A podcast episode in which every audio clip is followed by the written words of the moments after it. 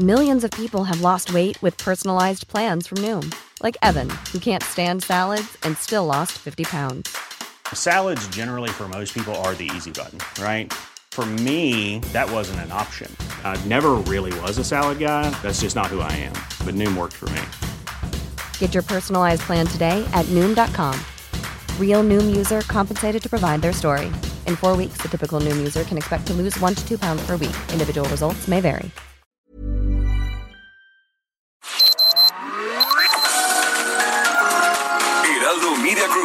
Presenta Sergio Sarmiento y Lupita Juárez. Información veraz y oportuna con un toque personal y humano. Por El Heraldo Radio, donde la H suena y ahora también se escucha.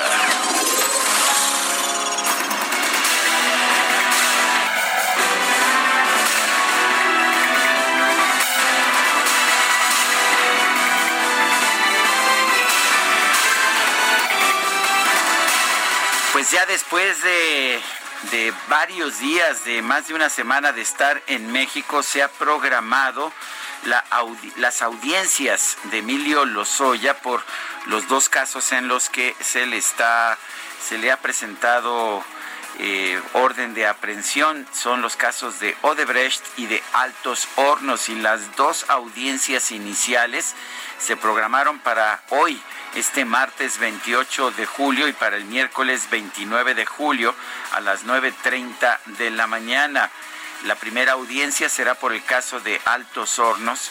Se le acusa de llevar a cabo operaciones con recursos de procedencia ilícita o lavado de dinero.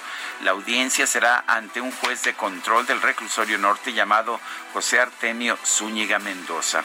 Eh, al día siguiente se llevará a cabo la audiencia por el caso de Brecht ante el juez federal de control del reclusorio norte, Juan Carlos Ramírez Benítez. Son dos jueces distintos.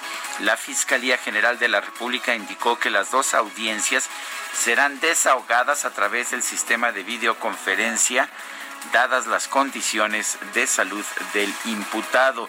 No tendrá Emilio Lozoya que acudir al reclusorio al reclusorio norte.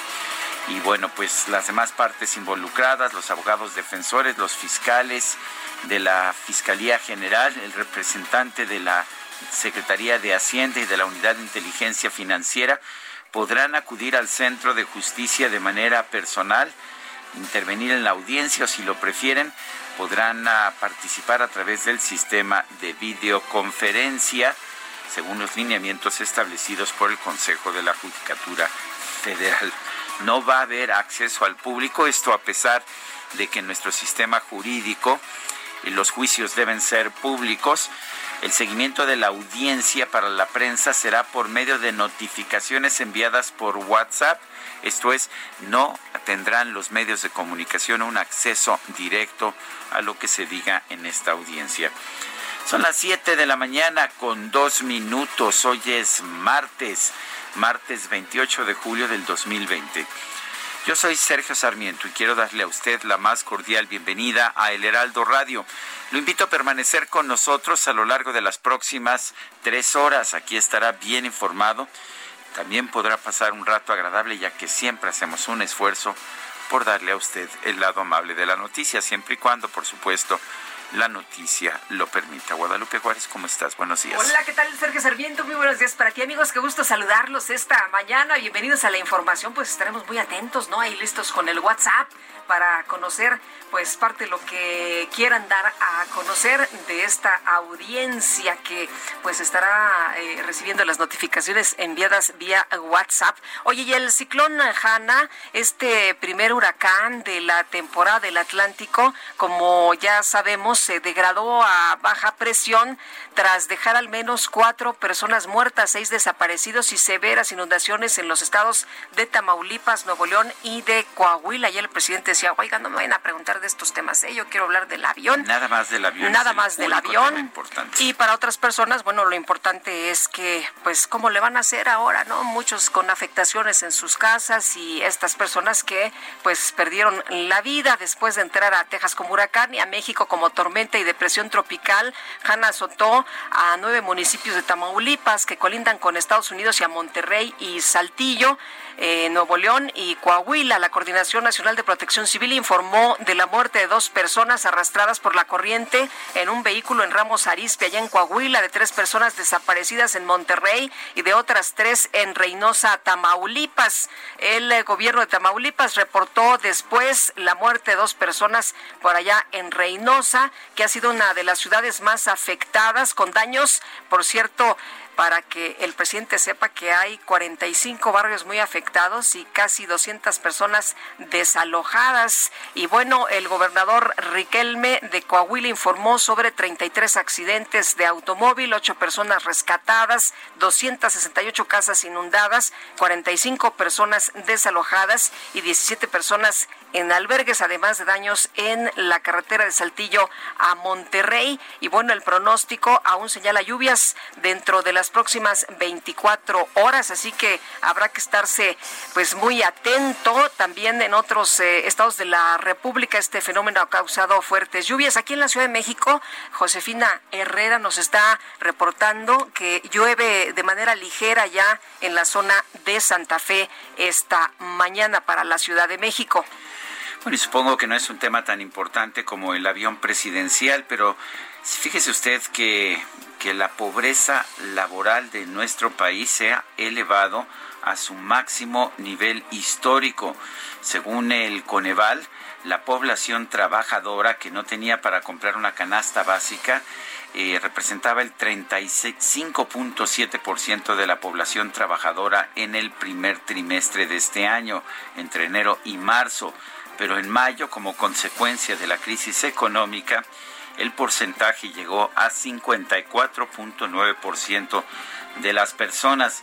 Según el Coneval, la pandemia ha revertido el efecto positivo logrado por el aumento del salario mínimo y, y, ha revertido también todos los avances para reducir la pobreza laboral de la última década no solamente ha caído el número de personas que tienen trabajo, sino también las remuneraciones de quienes conservan un empleo. Son las 7 de la mañana con 6 minutos.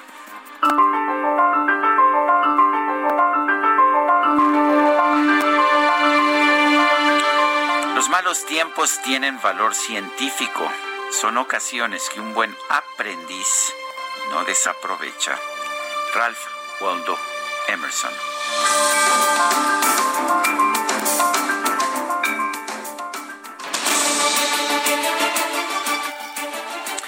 Si somos preguntones, ya nos conoce usted, lo hacemos todas las mañanas y mucha gente que nos escucha quiere pues quiere votar, quiere participar en estas preguntas, no son encuestas formales, no están ponderadas por población, pero pues son preguntas libres que se ofrecen a nuestro público. Ayer preguntábamos temprano en la mañana,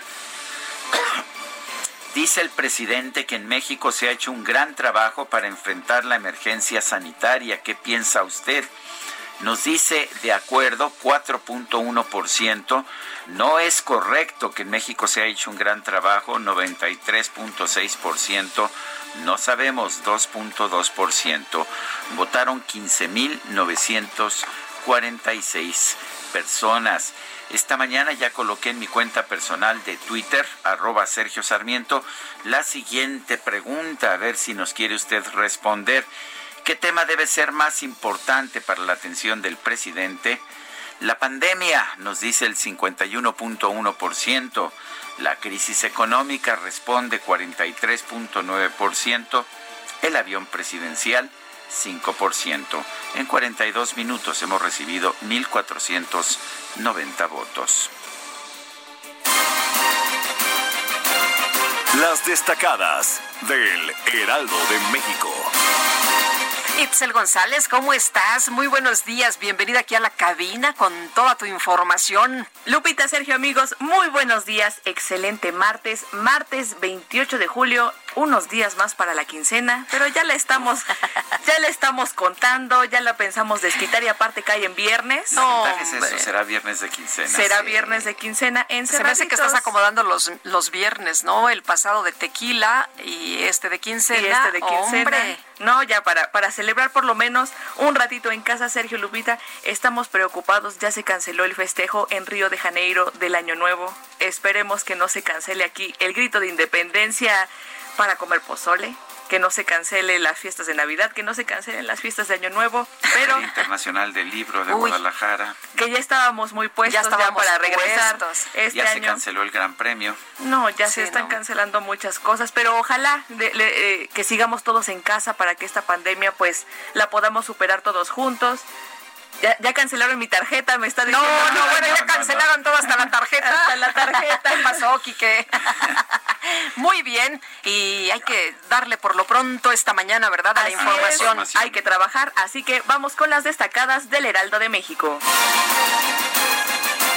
En primera plana, y feminicidios y robo avalan prisión oficiosa a corruptos. Las leyes reglamentarias concretan también la cárcel a involucrados en explotación de menores, delitos electorales y huachicol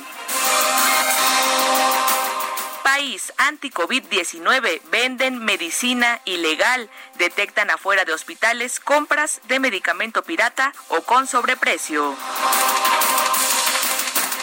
Ciudad de México, secuelas, pilares se ajustan. Las ciberescuelas de los centros comunitarios bajan su meta de atención 41.4%, es decir, van a capacitar a solo 176 mil personas jóvenes. Estados, saldo de Jana, fallecen cuatro por lluvias en tres estados. Al menos 45 colonias sufrieron inundaciones en Reynosa. Reportan tres personas desaparecidas en Nuevo León. Orbe, pandemia, ciencia, acelera la vacuna. La inmunización contra COVID-19 puede estar lista para el próximo septiembre, de acuerdo con la Universidad de Oxford y AstraZeneca. Meta Liga MX debut y triunfo a pesar de sufrir con dos lesiones y una expulsión. El América se impone al Pachuca a domicilio. Y finalmente, en mercados, Coneval informa, crece la pobreza laboral. Aumentó a 54.9% la población cuyos ingresos no alcanzan para adquirir la canasta alimentaria. Lupita, Sergio, amigos, hasta aquí las destacadas del Heraldo. Feliz martes. Igualmente, Itzel, muchas gracias. Muy buenos días. Son las 7 con 11.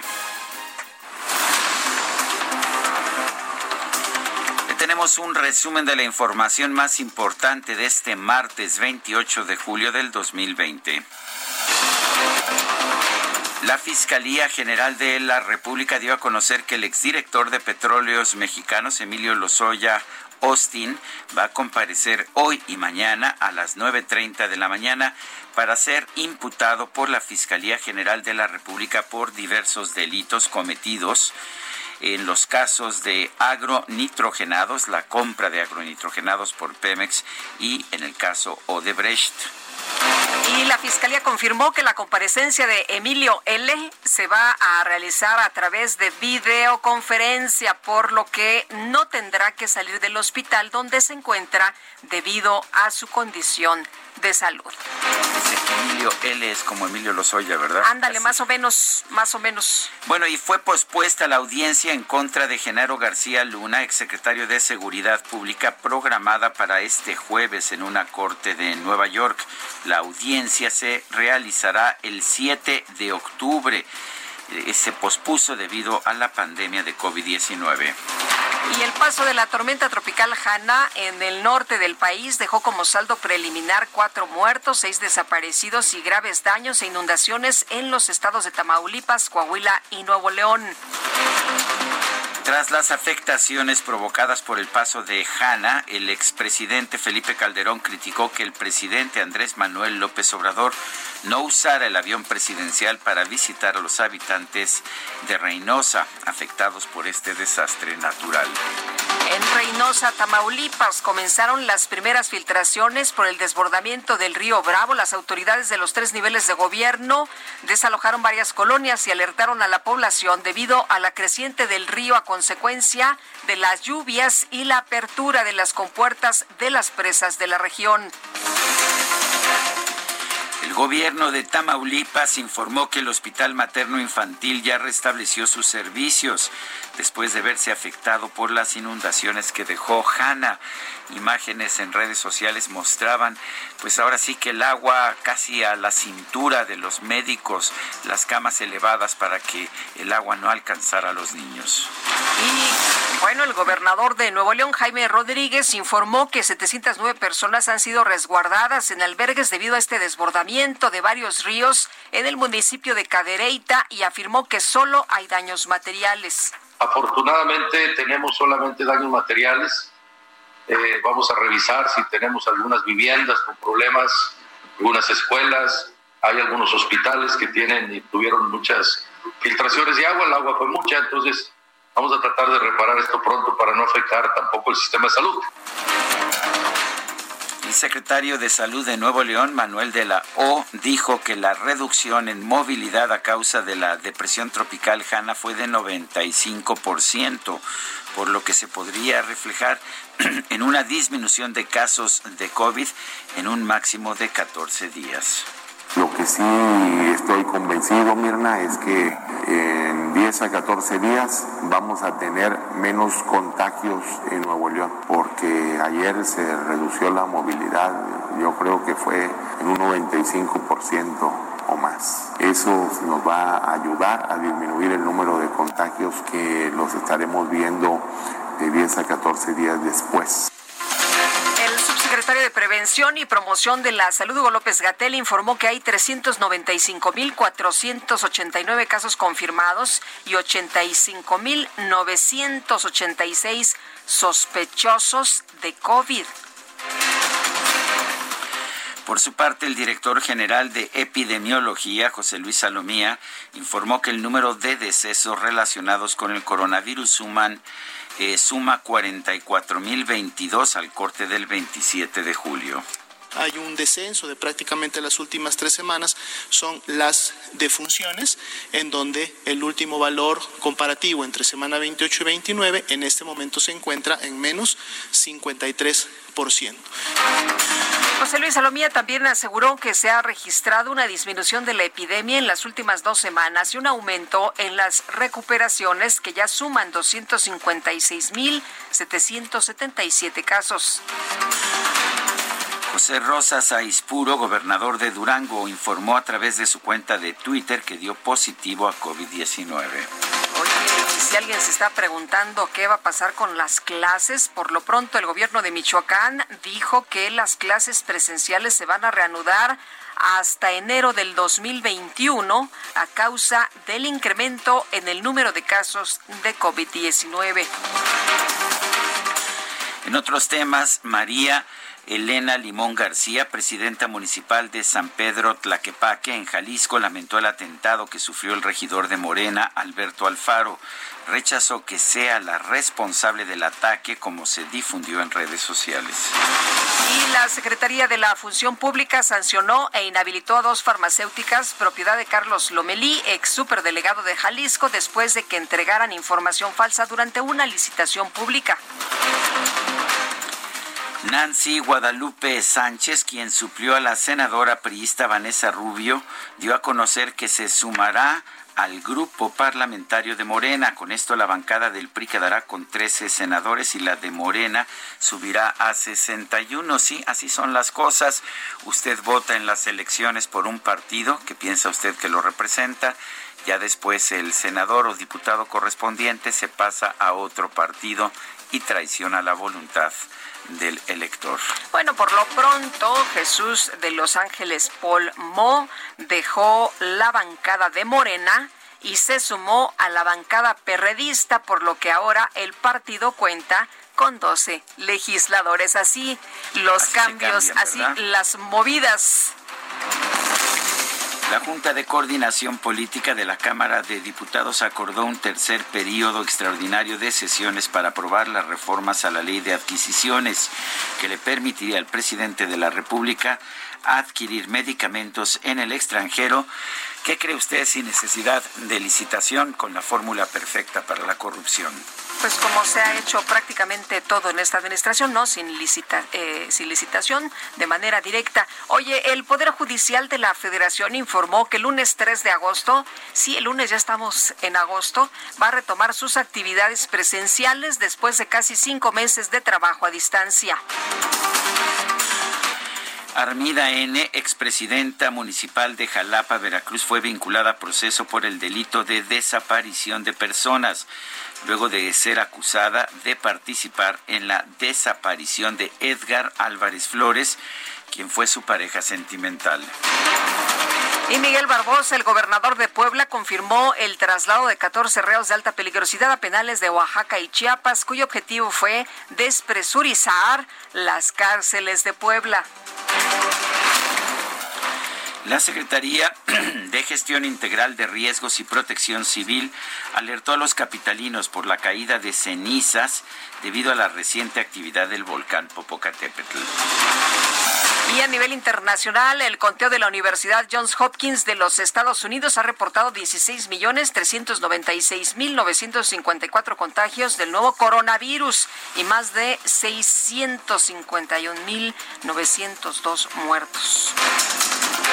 La Organización Mundial de la Salud indicó que la única manera de poder controlar la pandemia y manejar números estables sobre esta es llevando un estricto manejo sobre las medidas sanitarias que incluye el uso de mascarillas y evitando multitudes.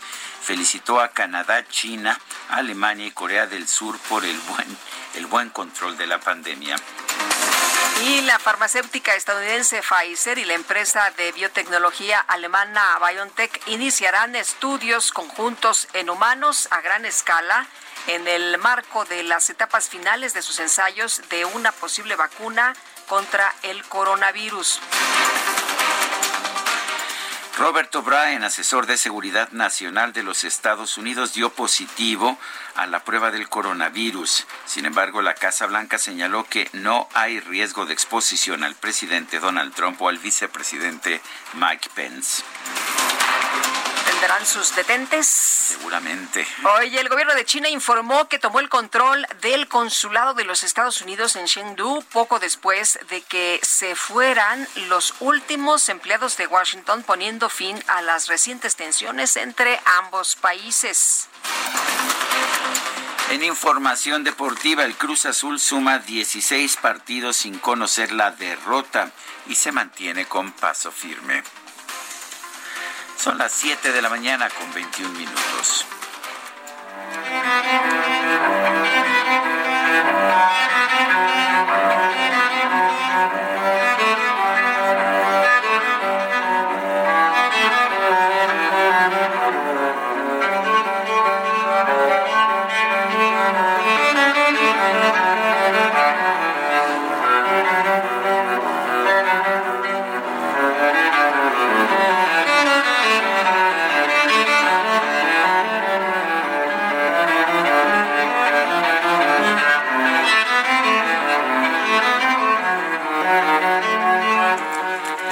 De julio de 1750 falleció uno de los grandes compositores de todos los tiempos, Johann Sebastian Bach. Esto, pues con el calendario que todavía nos estaba aplicando de forma general en el ah, Sacro Imperio Romano Germánico.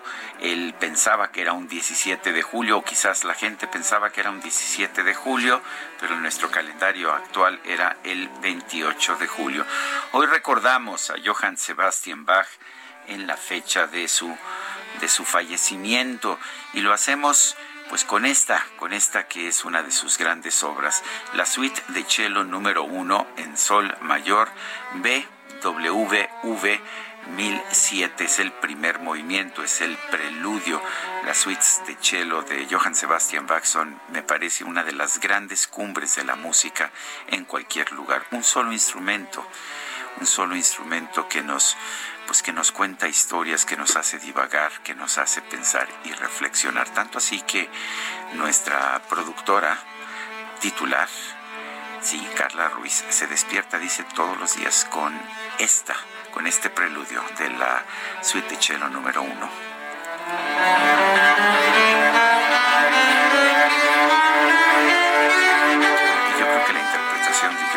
es la mejor de toda la historia. Yo sé que me van a matar. Sí, sí he escuchado las de Casals y las de Rostropovich. Sí he escuchado a Jacqueline Dupré.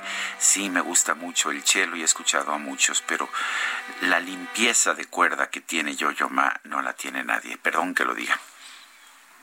Se oye muy bonita, la verdad. ya se nos acabó, se nos acabó la música. ¿Qué, ¿Ya quieres que nos vayamos al corte?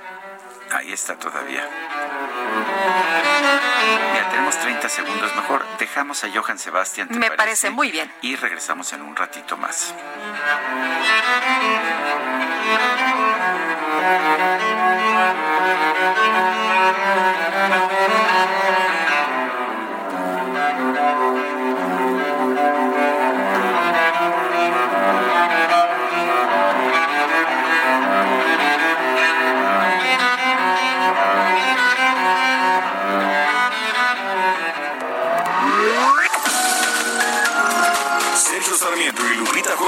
Quieren conocer tu opinión, tus comentarios o simplemente envía un saludo para ser más cálida esta mañana. Envía tus mensajes al WhatsApp 5520 109647.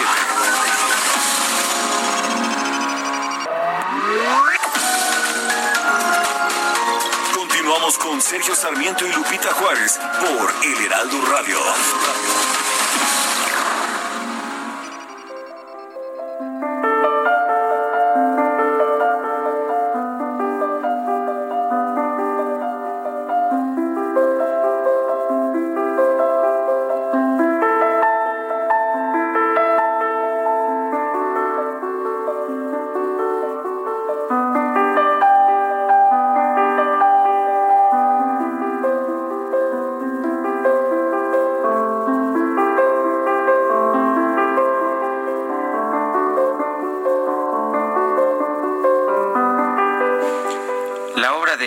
Sebastián es de una amplitud extraordinaria.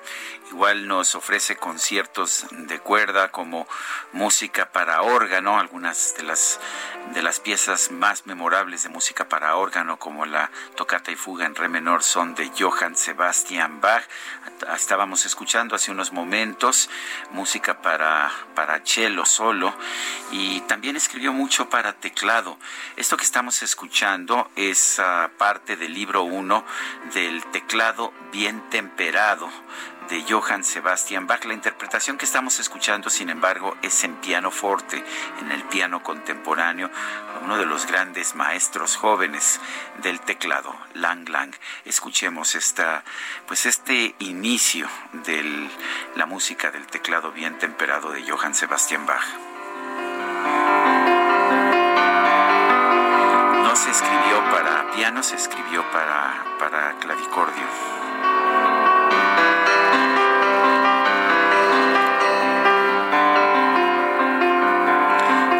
Mensajes de nuestro público. Qué bonita música. A ver, me da gusto que Berta Pantoja, quien pues desde hace muchos años ha colaborado conmigo en investigación, en el programa de televisión, en la Fundación Caminos de la Libertad, nos mande un aplauso por la música.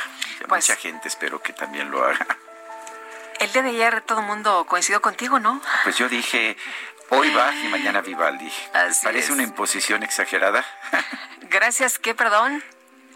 Ah, fue la, BOA, ah, fue la BOA, es el bloque opositor ampliado. Eso es lo que impuso. Así están las cosas, hombre. O sea que hoy es Bach, Johann Sebastian, mañana es el Padre Rojo y el Petre Rosso, Antonio Vivaldi. Oye, y en los mensajes esta mañana dice Isa López del Estado de México, me parece que Gatel busca sentirse menos culpable de la magnitud del COVID-19 al querer convencernos que hay otras enfermedades y otros responsables que causan mayores muertes, solo que las enfermedades de diabetes mellitus, obesidad, EPOC se van gestando a lo largo de la vida y el COVID-19 cualquiera en una hora se contagia y en tres semanas fallecen, por lo que el doctor Gatel, señor Gatel, deje de distraernos y tome medidas más estrictas para que de verdad logremos aplanar la curva. Creo que Isa López no cree que ya se haya aplanado la curva. Parece que no. Hugo Corso nos dice felicidades por Bach. Y nos eh, dice Víctor Solís Tapia esta mañana, saludos Lupita y Sergio desde Socoalco, allá en Jalisco. Eh, ¿Cuándo es eh, el siguiente libro de sus entrevistas, Sergio? no sé si se refiere a las entrevistas de televisión o a las que hacemos aquí. tenemos entrevistas de libros, pues cuando tenemos ofertas de, de tener algún libro para, para entrevista y pues son en distintos días de la semana, o sea que no le podemos decir exactamente mañana lo que le tendremos una entrevista. mañana tenemos de una un libro. y todos los viernes es nuestro viernes de lectura y tenemos las recomendaciones de Mónica Soto y Casa para ver qué libros vamos a presentar. Hoy está fuerte el cloro que pusieron aquí, me ha estado pegando, pero bueno, significa también que está muy bien desinfectada esta Estamos sanitizados, sanitizados. Bueno, hay que recordar, sanitizar es una es un anglicismo, yo prefiero desinfectar la palabra en español, pero bueno, Oye, todo el mundo dice sanitizado, pues ya está como muy de moda. Oye, pero lo que no es que es más elegante Sí será sanitize que será más desinfectar. ¿Será más desinfectado decir sanitizado que desinfectado? pues este depende cómo quieras usar tu Oye, pero vámonos, ¿no? A información importante Vamos, hay esta mucha mañana. información. El exdirector de Pemex, Emilio Lozoya, no va a pisar el reclusorio norte, pero sí va a tener sus audiencias iniciales esta semana, hoy y mañana, por los delitos que le imputa la Fiscalía General de la República. Diana Martínez nos tiene información. Adelante, Diana. Sergio Lupita, muy buenos días. Pues sí, el exdirector de Pemex, Emilio Lozoya Austin, compare Eh, cortó la comunicación con Diana. Bueno, vamos a tratar de restablecer el contacto a las nueve y media de la mañana. Se va a realizar pues esta comparecencia a través de videoconferencia. No saldrá del hospital en el que está, no será trasladado al reclusorio norte. Y bueno, pues vamos a estar atentos, ¿no? Se había dicho primero que a las nueve de la mañana, Diana, pero será finalmente a las nueve treinta y nos estaremos enterando a través de WhatsApp. Diana, adelante. Está fallando la comunicación con nuestra compañera. Mucha expectativa, Sergio, de lo que se diga hace unos días. El presidente Andrés Manuel López Obrador comentaba que pues eh, había que cuidar a los Lozoya, ¿no? Había que cuidar mucho a los Lozoya, no solo por su salud, que también merecía eso como ser humano, sino cuidarlo físicamente. No porque esté en un hospital se le deje solo, con poca vigilancia. Hay que cuidar al señor porque según la información que se tiene, ya hizo una primera declaración que presentó formalmente a la Fiscalía, en donde ya empieza a mencionar a personalidades, a políticos y del manejo de dinero. Pero Diana, ¿qué nos tienes esta mañana? Uy, parece que Parece que, parece que no. Bueno, el punto es, hoy será la audiencia que es pertinente al caso de agronitrogenados. En el caso de agronitrogenados, que fue denunciado por la Auditoría Superior de la Federación todavía durante el sexenio de Enrique Peña Nieto, eh, la empresa Pemex compró a través de una de sus filiales una planta de fertilizantes, una planta petroquímica llamada agronitrogenados, que llevaba 14 años sin operar pagó dos, 200 millones de dólares por esta planta que llevaba eh, 14 años sin operar, pero además eh, reconoció desde un principio que se necesitaban otros 200 millones de dólares para que volviera a operar. Era una planta eh, que tenía una antigüedad en su equipo promedio de 30 años, según la según la Auditoría Superior de la Federación, esta, esta adquisición era absolutamente inaceptable. Se pagó mucho más que el valor en libros, que el valor eh, de, en activos de esta empresa, pero no solamente eso, sino que se compró una empresa que no tenía capacidad para, para operar. Para mañana, para mañana se hará la audiencia inicial del caso de Odebrecht. Parece que ya está Diana. Eh, vamos con Diana Diana Martínez. Diana, hemos tenido muchos problemas para enlazarnos contigo, pero adelante con tu información. Sí, Sergio Lupita, lamentablemente tenemos problemas con la comunicación, pero eh, les comento que pues por primera vez comparecerá el exdirector de Pemex, Emilio Lozoya, por el caso agronitrogenados ante un juez de control del reclusorio norte. La audiencia está programada a las nueve horas y será por videoconferencia, por lo que el exfuncionario no está trasladado aquí al Centro de Justicia Penal Federal en el reclusorio norte, donde justamente se libró la orden de aprehensión por este caso y comparecerá desde el Hospital Ángeles del Pedregal, donde se encuentra desde el pasado 17 de julio, luego de ser extraditado de España. La Fiscalía General de la República informó que la diligencia judicial se realizará por videoconferencia debido al estado de salud del diputado. Las demás partes involucradas el Centro de Justicia bueno, no, ya no se oyó la, la comunicación, hemos tenido dificultades, pero vámonos al Hospital Ángeles, donde está internado Emilio Lozoya. Allá se encuentra nuestro compañero Jorge Almaquio. Jorge, ¿cómo está el movimiento por allá? ¿Qué tal, Lupita, Sergio, amigos? Eh, pues ya empieza a haber más movimiento aquí, la entrada de coches a este Hospital Ángeles del Pedregal, en donde en punto de las nueve de la mañana, pues espera que desde una suite de las 26 que hay en este hospital, Emilio Lozoya Austin, pues tenga la audiencia inicial por videoconferencia de formulación de imputación en su, en su contra. Luego, Lupita, de que el juez federal del control del reclusorio norte, José Artemio Zúñiga Mendoza, pues determinó en la causa penal del caso agro, agronitrogenados, pues fijar esta audiencia a las nueve, a las nueve horas. espera que eh, acompañando a Emilio Lozoya, pues se encuentre su abogado Miguel Ontiveros para asesorarlo en torno a las etapas de la audiencia y cómo debe contestar a los cuestionamientos del impartidor de justicia y también del Ministerio Público Federal.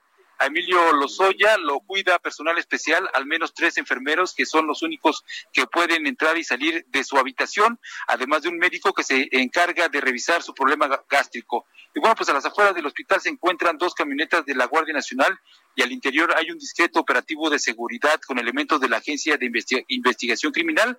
En otra de las entradas, una de las que se encuentran en periférico, eh, también, también hay dos unidades de la Guardia Nacional desguardando ese punto del Hospital Ángeles de El Pedregal. El acceso no está restringido al público en general. Es un día de atención normal para todos los pacientes y bueno, solamente está esta vigilancia de la Guardia Nacional, de los elementos de la Agencia de Investigación Criminal y bueno, pues hay total eh, acceso a las personas que vengan a consulta este día a este nosocomio que se encuentra al sur de la ciudad de México. Por lo pronto, Lupita, Sergio, amigos, el reporte que les tengo. Muy bien, muchas gracias. Hasta luego, Jorge. Buen día, hasta luego. Hasta luego. El Banco Nacional de Obras y Servicios Públicos, Banobras, dio a conocer que por el mantenimiento del avión presidencial, el TP-01, José María Morelos y Pavón, en el aeropuerto de Victorville, en Estados Unidos, se pagaron 1.7 millones de dólares. ¿Qué costo va a tener la permanencia de la aeronave estacionada en el hangar presidencial en México? Vamos a conversar con Rodolfo Moncada, él es consultor internacional Nacional. Rodolfo Moncada, buenos días, gracias por tomar esta llamada. Don Sergio Lupita, eh, un saludo a la distancia, gracias por la invitación, también un saludo a su amplísimo auditorio. Gracias, Rodolfo. Gracias, buenos días. A ver, eh, hay gente que piensa que si se tiene un si se tiene un avión estacionado en un hangar, pues que no cuesta nada tenerlo ahí. ¿Qué, ¿Cuáles son los costos reales de mantener un avión estacionado? Pues como bien lo acabas de mencionar, Nada más en 20 meses costó 78.5 millones de pesos por el hecho de el seguro, por el mantenimiento y los viáticos de toda la tripulación. Ahora, eh, es bastante caro tenerlo ahí estacionado, pero utilizarlo sería todavía aún más caro y eh, es un precio que el presidente López Obrador lo va y su gobierno no tienen, eh, no tendrán bronca en pagarlo porque él no va a poner un pie encima. De hecho, el día de ayer en la conferencia de prensa donde invita a todos los a todos los periodistas y que estaban ahí para que subieran y con lujo de detalle, ahora sí que le tomaran fotos a todo el lujo, eh, él ni siquiera, él, ni lo tocó, o sea, él no, no, no se va a subir. Y sí va a ser un gasto, pero por otro lado, eh, según Manobras también ya mencionó que ya hay comprador, que ya depositó un millón de dólares y que pronto eh, pagaría el resto del avión, ya sea en especie o con dinero. Eh, estamos, estamos en, en eso, a ver qué sucede. Eh, Rodolfo, ¿no sería mejor, eh, como se ha mencionado una y otra vez con eh, insistencia, que se operara, que se utilizara este, este avión y dejarnos ya de estos temas de mandarlo a Estados Unidos, regresarlo y estar gastando dinero? El presidente hablaba de excesos que se habían cometido en el pasado, pero también es un exceso estar, seguir gastando dinero de los mexicanos, ¿no? Para tener ahí un avión detenido. Claro que sí. Lo que sucede es que él, él trae una estrategia que no va a cambiar por nada del mundo. Eh, así el avión, eh, suponiendo que se echara a perder por no utilizarlo, a él no tendría tapujo con ello porque él no se va a subir. Sí sería todavía mucho más sencillo, él ahorraría muchísimo tiempo porque él pierde mucho en el esperar, ahora sí como cualquier hijo de vecino en los aeropuertos, el tener, cuando vino aquí a los Estados Unidos, el tener que eh, hacer una parada primero en Atlanta, se pierde mucho tiempo y, y, el usar el avión presidencial acortaría los tiempos, pero eh, 15 vuelos de él de manera comercial es el equivalente a un vuelo en el avión presidencial y por el simbolismo que este representa.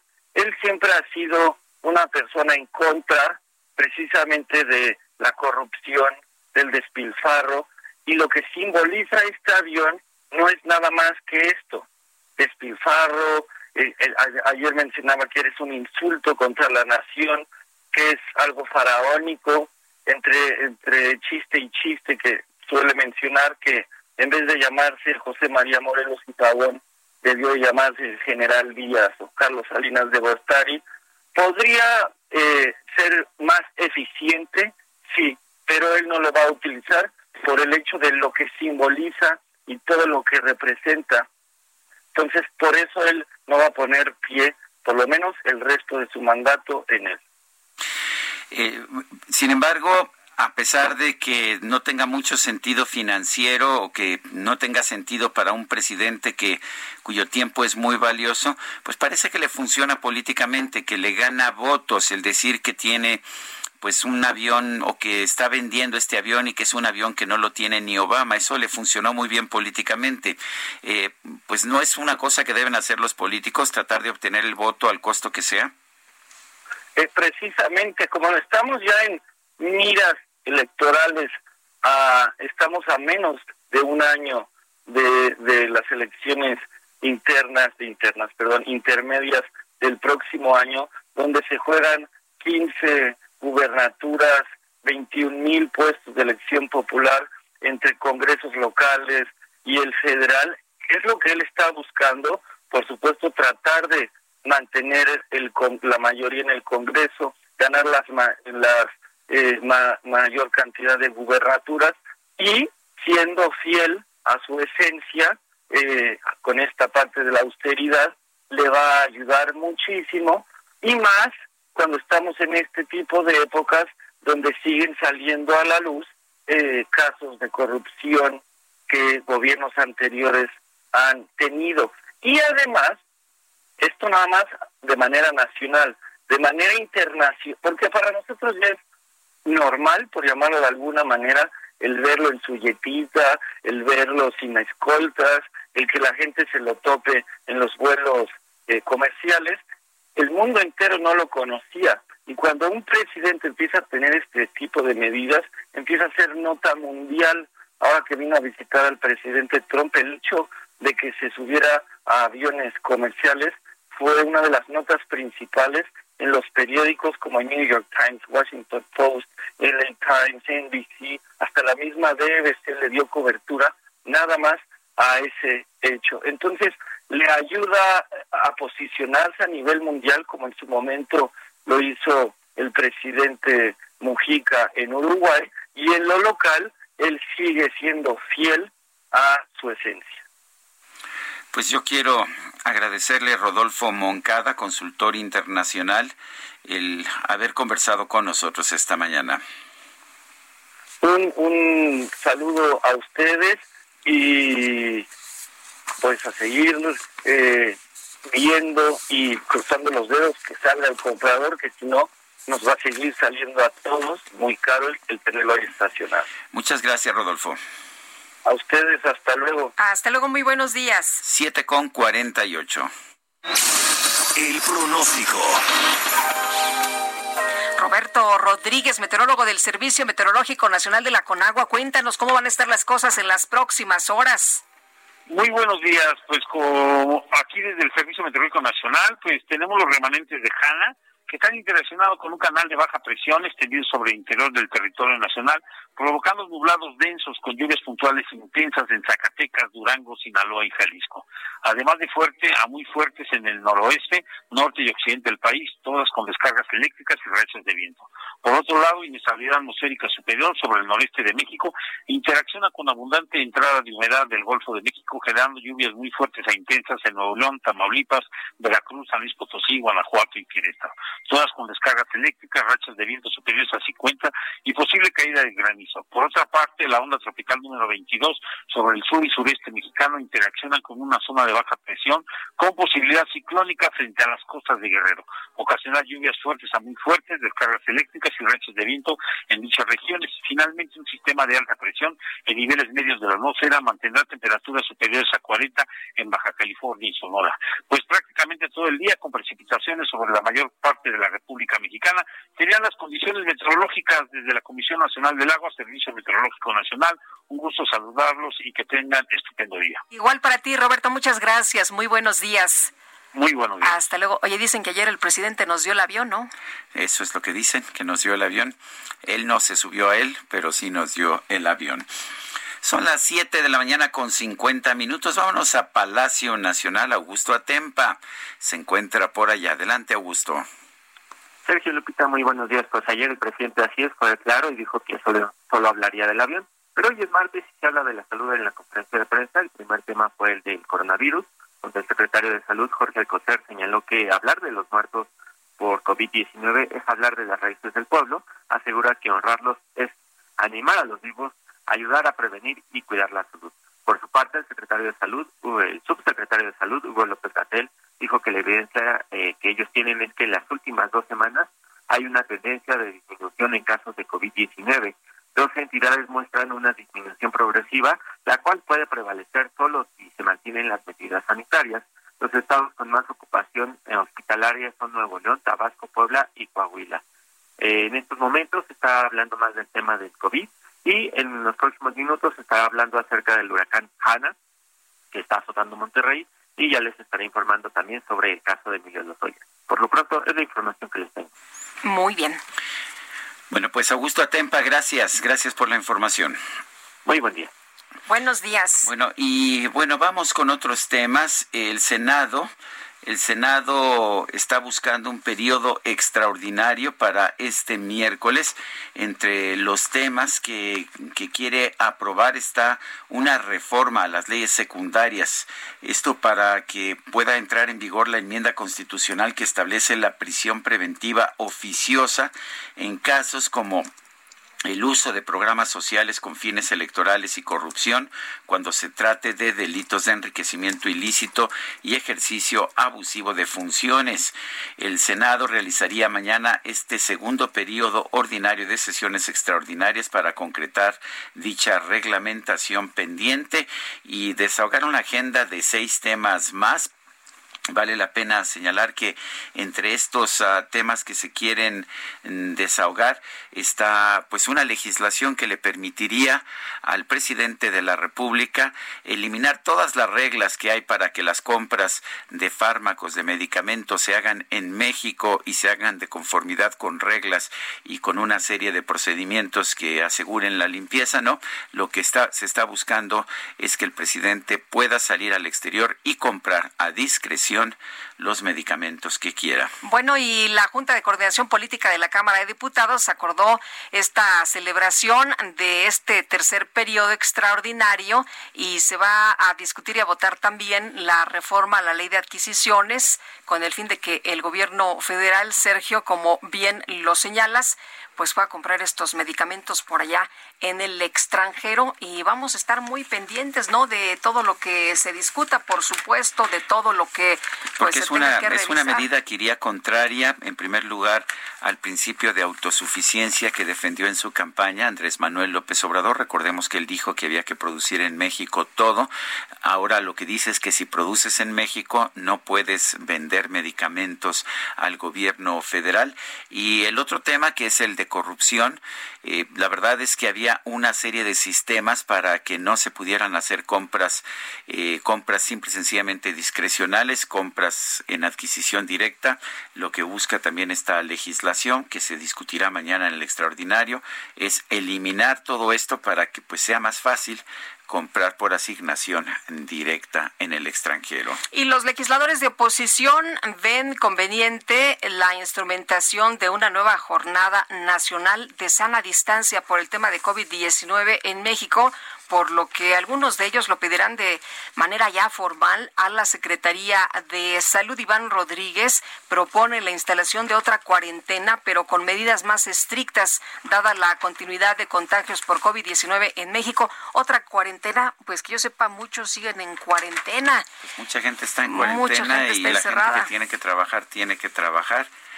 Y también lo que hemos visto en otros países, los países que impusieron confinamiento, como Italia y España, no fueron necesariamente los mejores, mientras que los que usaron mascarillas y los que usaron pruebas, pruebas y pruebas, como Corea del Sur, fueron los más exitosos. Corea del Sur no aplicó un confinamiento estricto. Son las 7.55. Regresamos.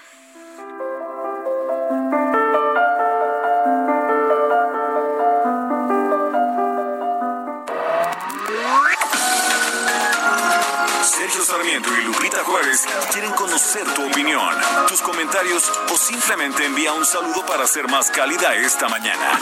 Envía tus mensajes al WhatsApp 5520 109647.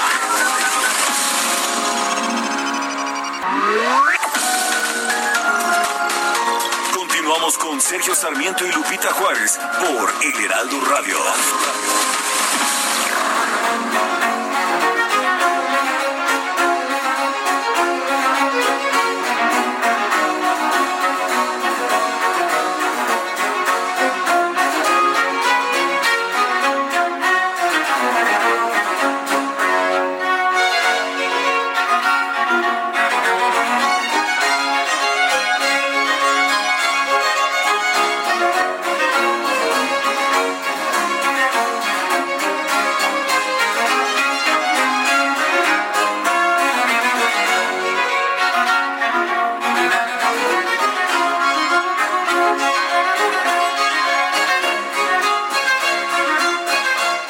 Del contrapunto, así se conoce en los círculos musicales a Johann Sebastian Bach. ¿Qué es el contrapunto? Son estos juegos musicales en que primero un instrumento empieza a tocar una melodía y después el otro instrumento le responde y juntos después se mezclan y hacen una especie de baile, de baile juntos, efectivamente, Guadalupe Juárez. Estamos escuchando el concierto de Brandeburgo, Brandeburgo sin N en entre la E y la B en español, el concierto de Brandeburgo número 3 en Sol Mayor de Johann Sebastian Bach es el BWV 1048, el primer movimiento alegre, uno de los grandes conciertos de los más conocidos de Johann Sebastian Bach y un concierto que utiliza mucho el contrapunto con los distintos instrumentos de la orquesta de la orquesta con la que se toca está tocando, está, está, está ofreciendo esta interpretación el ensamble europeo de Brandeburgo bajo la dirección de Trevor Pinnock. Bueno, y don Gibran Granados seguramente estará disfrutando este concierto, este fragmento, Sergio, de este concierto, porque justo él fue el que pidió que le escucháramos.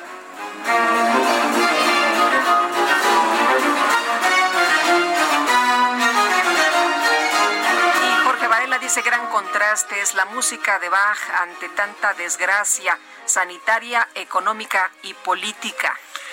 Y otra persona que no nos da su nombre dice saludos a todo el equipo, felicidades por todo su trabajo día a día tan profesional y adjetivo, pero, pero el día de hoy muchas felicidades por la música maravillosa y relajante. Son las 8 de la mañana con tres minutos. Vámonos al Zócalo de la Ciudad de México. Israel Lorenzana nos tiene información. Adelante, Israel. Sergio Sarmiento, Lupita, muchísimas gracias. Es un gusto saludarles esta mañana. Y efectivamente estamos ubicados aquí frente a Palacio Nacional, es en la plancha del Zócalo Capitalino. Y es que desde muy temprano llegaron socios activos de la cooperativa Cruz Azul a manifestarse aquí afuera de Palacio Nacional. Ellos son de diferentes estados de la República. Por un lado, por supuesto, en apoyo a la actual administración de la cooperativa y también también en apoyo al presidente Andrés Manuel López Obrador. Sergio Lupita, vamos a platicar con Jorge Hernández, quien es el vocero oficial de la cooperativa, quien está precisamente aquí en apoyo en esta manifestación en Palacio Nacional. Jorge, muchísimas gracias. Exactamente qué es lo que están pidiendo, por qué manifestarse el día de hoy. Un honor estar con ustedes, con Lupita, con todo su, su auditorio. Y la idea fue una expresión pacífica de apoyo a la actual administración de la Cruz Azul y a que se acabe toda esta manipulación jurídica y mediática que han encabezado personajes hoy suspendidos de la organización, encabezados por José Antonio Marín, Víctor Manuel Velázquez, Juan Briceño, Wilfrido Arroyo, entre otros, que lo único que han hecho es manipular juicios y además generar una mediatización para afectar la imagen pública de la organización de su directiva y de las expresiones de desarrollo de la misma cooperativa. En apoyo a la actual administración y también al presidente de la República. Es correcto. El presidente de la República en diferentes instancias ha dicho que él tiene un ataque frontal a los actos de corrupción. Él vota por la transparencia y es lo mismo que nosotros estamos buscando. Precisamente por ese ataque frontal a la corrupción es que se suspendió a estos personajes que comenté y que están sujetos a una serie de investigaciones y de indagaciones internas y también de carácter legal. La única diferencia es que la Cruz Azul no litiga a través de los medios, como lo han querido expresar este tipo de señores, este tipo de acciones para amedrentar y buscar eh, extorsionar que la organización no continúe precisamente con el trabajo de transparencia que está desarrollando. Te preguntaba hace unos minutos qué respuesta han tenido el gobierno. Bueno, más, que tener una respuesta de manera directa, confiamos en el actuar de las de las dependencias de, legales eh, por parte del gobierno. Hemos externado nuestra confianza al trabajo transparente de estas dependencias. Nosotros sabemos que el gobierno está haciendo lo que le corresponde, que atiende las demandas como debe de ser y lo que estamos buscando nosotros en ese sentido es demostrar que también para nosotros la transparencia es una bandera y la expresión pública es una manera de demostrar que estamos dispuestos a atender a todos los requerimientos y necesidades que las autoridades nos demanden. ¿Habrá más movilizaciones? ¿Qué sigue con esta situación en la cooperativa? Trabajar y consolidar la unión de la familia cooperativista y el desarrollo de la empresa en pro del desarrollo de México. Muy bien, Jorge, muchísimas gracias. Qué amable. Un honor. Gracias, qué amable. Pues Sergio Lupita es eh, Jorge Hernández, quien es el vocero actual de la cooperativa Cruz Azul, quien ha hablado para los micrófonos del Heraldo Radio. Y bueno, pues en estos momentos están prácticamente ya terminando este meeting que se llevó a cabo frente a la Puerta Mariana en Palacio Nacional, aquí en la plancha del Zócalo Capitalino. Y bueno, pues comenzaron su manifestación en la calle de Moneda, de ahí caminaron un poco hasta la zona del Circuito Plaza de la Constitución. Sergio Lupita, es la información que les tengo. Gracias, Israel. Hasta luego. Bueno, y autoridades estatales estimaron 50 mil afectados por las lluvias tan solo allá en Reynosa. Y Carlos Juárez, cuéntanos, por favor, cómo les está yendo por allá. Muy buenos días. Hola, ¿qué tal, Sergio Lupita? Un gusto saludarlos esta mañana. Efectivamente, las autoridades de Tamaulipas estiman que hay algunas 50 mil personas afectadas por las lluvias generadas eh, por Hanna en su paso por el territorio tamaulipeco. Sin embargo, la situación podría agravarse ante el desbordamiento del río Bravo. Cabe hacer mención que durante el día de ayer ya se sostuvo una reunión para eh, tener eh, los daños completos, eh, además de que se va a solicitar la declaratoria de emergencia para el territorio de la frontera. También comentarles, Lupita, que respecto al tema de Bravo, pues son más de 10 colonias las que fueron avisadas de que tenían que ser evacuadas las familias.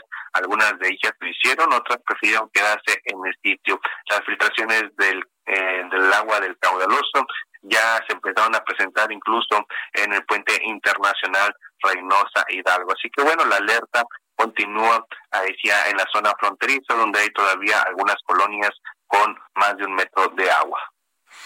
Híjole, pues eh, difícil por allá la situación. Carlos, muchas gracias por este reporte. Muy buenos días, estamos Igualmente, muy buenos días. Bueno, y vamos a San Luis Potosí. Ahí continúan las afectaciones por los remanentes de Jana. Pepe Alemán, adelante.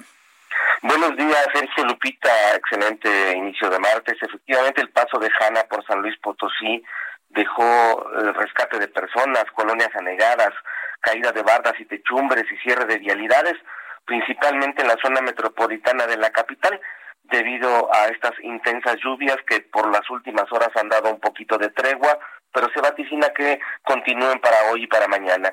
En el kilómetro 16 de la carretera 80, a la altura de la comunidad de Escalerillas, en la salida a Guadalajara, un vehículo fue arrastrado por la corriente y socorristas de bomberos rescataron a un masculino que no requirió atención médica. En la capital potosina, en la avenida Universidad, casi al llegar al distribuidor Vial Juárez, oficiales de la Dirección General de Seguridad Pública auxiliaron a cuatro integrantes de una familia cuya unidad quedó atascada debido a que cayó en un hoyo de un área que se encontraba en reparación. También varios automóviles han sido rescatados de los bulevares y de pasos a desnivel en la capital potosina. En Soledad de Graciano Sánchez, las eh, varias colonias fueron anegadas y varias viviendas fueron inundadas. En la colonia del Hawái en Villa de Pozos también el nivel del agua, el agua alcanzó los 40 centímetros de altura. Sergio Lupita, son los efectos que hasta el momento tiene Hanna, aunque como les decía, ha dado tregua y por el momento no llueve acá en San Luis. Bueno, pues muchísimas gracias por esta información. Gracias, Sergio. Es Pepe Alemán. Bueno, y luego de que la tormenta tropical Hanna redujo la movilidad por allá en Nuevo León hasta en un 95%, el secretario de Salud del Estado, Manuel de la Oca Vasos, dijo que se espera una reducción de casos de COVID que se verán reflejados en los próximos 14 días. Fíjate, Sergio, que tengo unos amigos por allá en eh, Nuevo León y decían es que la gente no puede salir, no puede moverse, entonces pues todo el mundo está en sus casas. Y bueno, el funcionario estatal ofreció este lunes una rueda de prensa que fue, por cierto, virtual sobre los casos de coronavirus allá en la entidad y dijo que el fenómeno, pues Hanna, este fenómeno meteorológico, impactó positivamente en una baja de la movilidad de los ciudadanos. Bueno, pues eso me imagino que puede ser uh, positivo, pero pues a un costo muy elevado, ¿no?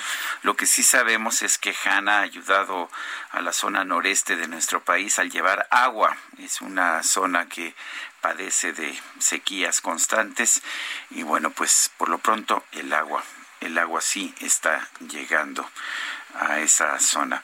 Son las 8 de la mañana con 11 minutos.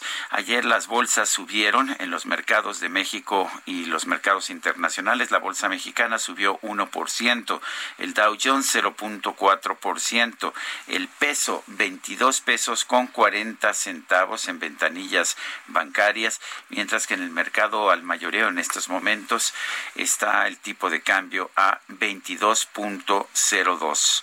22.02. Son las 8 con 11 minutos. Y regresamos con Augusto Atempa. Augusto, ¿qué tal? Muy buenos días. Sergio Lupita, pues ya se ha hablado de otros temas y respecto al huracán Hanna, David León, el director de Protección Civil, expuso que tanto Tamaulipas, Coahuila como Nuevo León son los estados más afectados por lluvias provocadas por este huracán, pues ha dejado 54 colonias afectadas, cuatro vías de comunicación cerradas, ocho cortes carreteros, cuatro personas desaparecidas, lamentablemente tres personas pierden la vida y más de 300 afectaciones a la infraestructura pública. Se activó el plan DN3E y se desplegó la Guardia Nacional para apoyar a la población, a la Marina y todas esas fuerzas federales se encuentran laborando en la zona afectada para ayudar a la población. David León también comentó que la lluvia va a continuar, pero pues esta lluvia ha permitido que las presas suban el nivel del agua y esto ha ayudado para garantizar el servicio de los, eh, a los afectados así como apoyar a la agricultura y ganadería. Debido a, debido a estas lluvias continuarán este, pues las recomendaciones de protección civil y el director, el coordinador pidió obedecer a las recomendaciones a las autoridades, pues hasta el momento se han eh, rescatado 87 personas de estos tres estados, además 639 personas han estado o han sido llevados a refugios temporales. Sergio, Lupita, mi reporte. Gracias, Augusto. Muy buen día. Buenos días. Son las 8 con 13 minutos. El Químico Guerra con Sergio Sarmiento y Lupita Juárez. Químico Guerra, ¿cómo estás? ¿Qué nos tienes? Hola, Sergio Lupita. He estado hablando de las eh, energías del sol, la energía solar, y siempre pensamos en las celdas fotovoltaicas, ¿no? Que efectivamente es la manera, digamos, más usual de transformar la energía del sol en energía eléctrica. Pero fíjense que hay otras tecnologías que dependen del sol también bastante nuevas y que deberíamos de tomar en cuenta aquí en México. Para poder reducir efectivamente las emisiones de carbono a la atmósfera y es algo que tenemos que hacer y así desacelerar el cambio climático, se requiere el desarrollo de nuevas tecnologías, Sergio Lupita, para la producción de biocombustibles renovables y sustentables. El hidrógeno molecular es considerado uno de los combustibles más promisorios debido a su alta densidad energética. ¿Qué significa la densidad energética? Que en un cierto volumen podamos obtener una eh, cantidad de kilowatt hora X, ¿no? O de calor para mover un motor. Y que su limpieza a la hora de quemarse sea también buena. Ahora, un grupo de investigadores en la Universidad de Turku, en Finlandia, ha descubierto un método eficiente para transformar la energía del sol en la energía química del hidrógeno, fíjense, el biohidrógeno, a través de la fotosíntesis de algas verdes que funcionan como fábricas de células.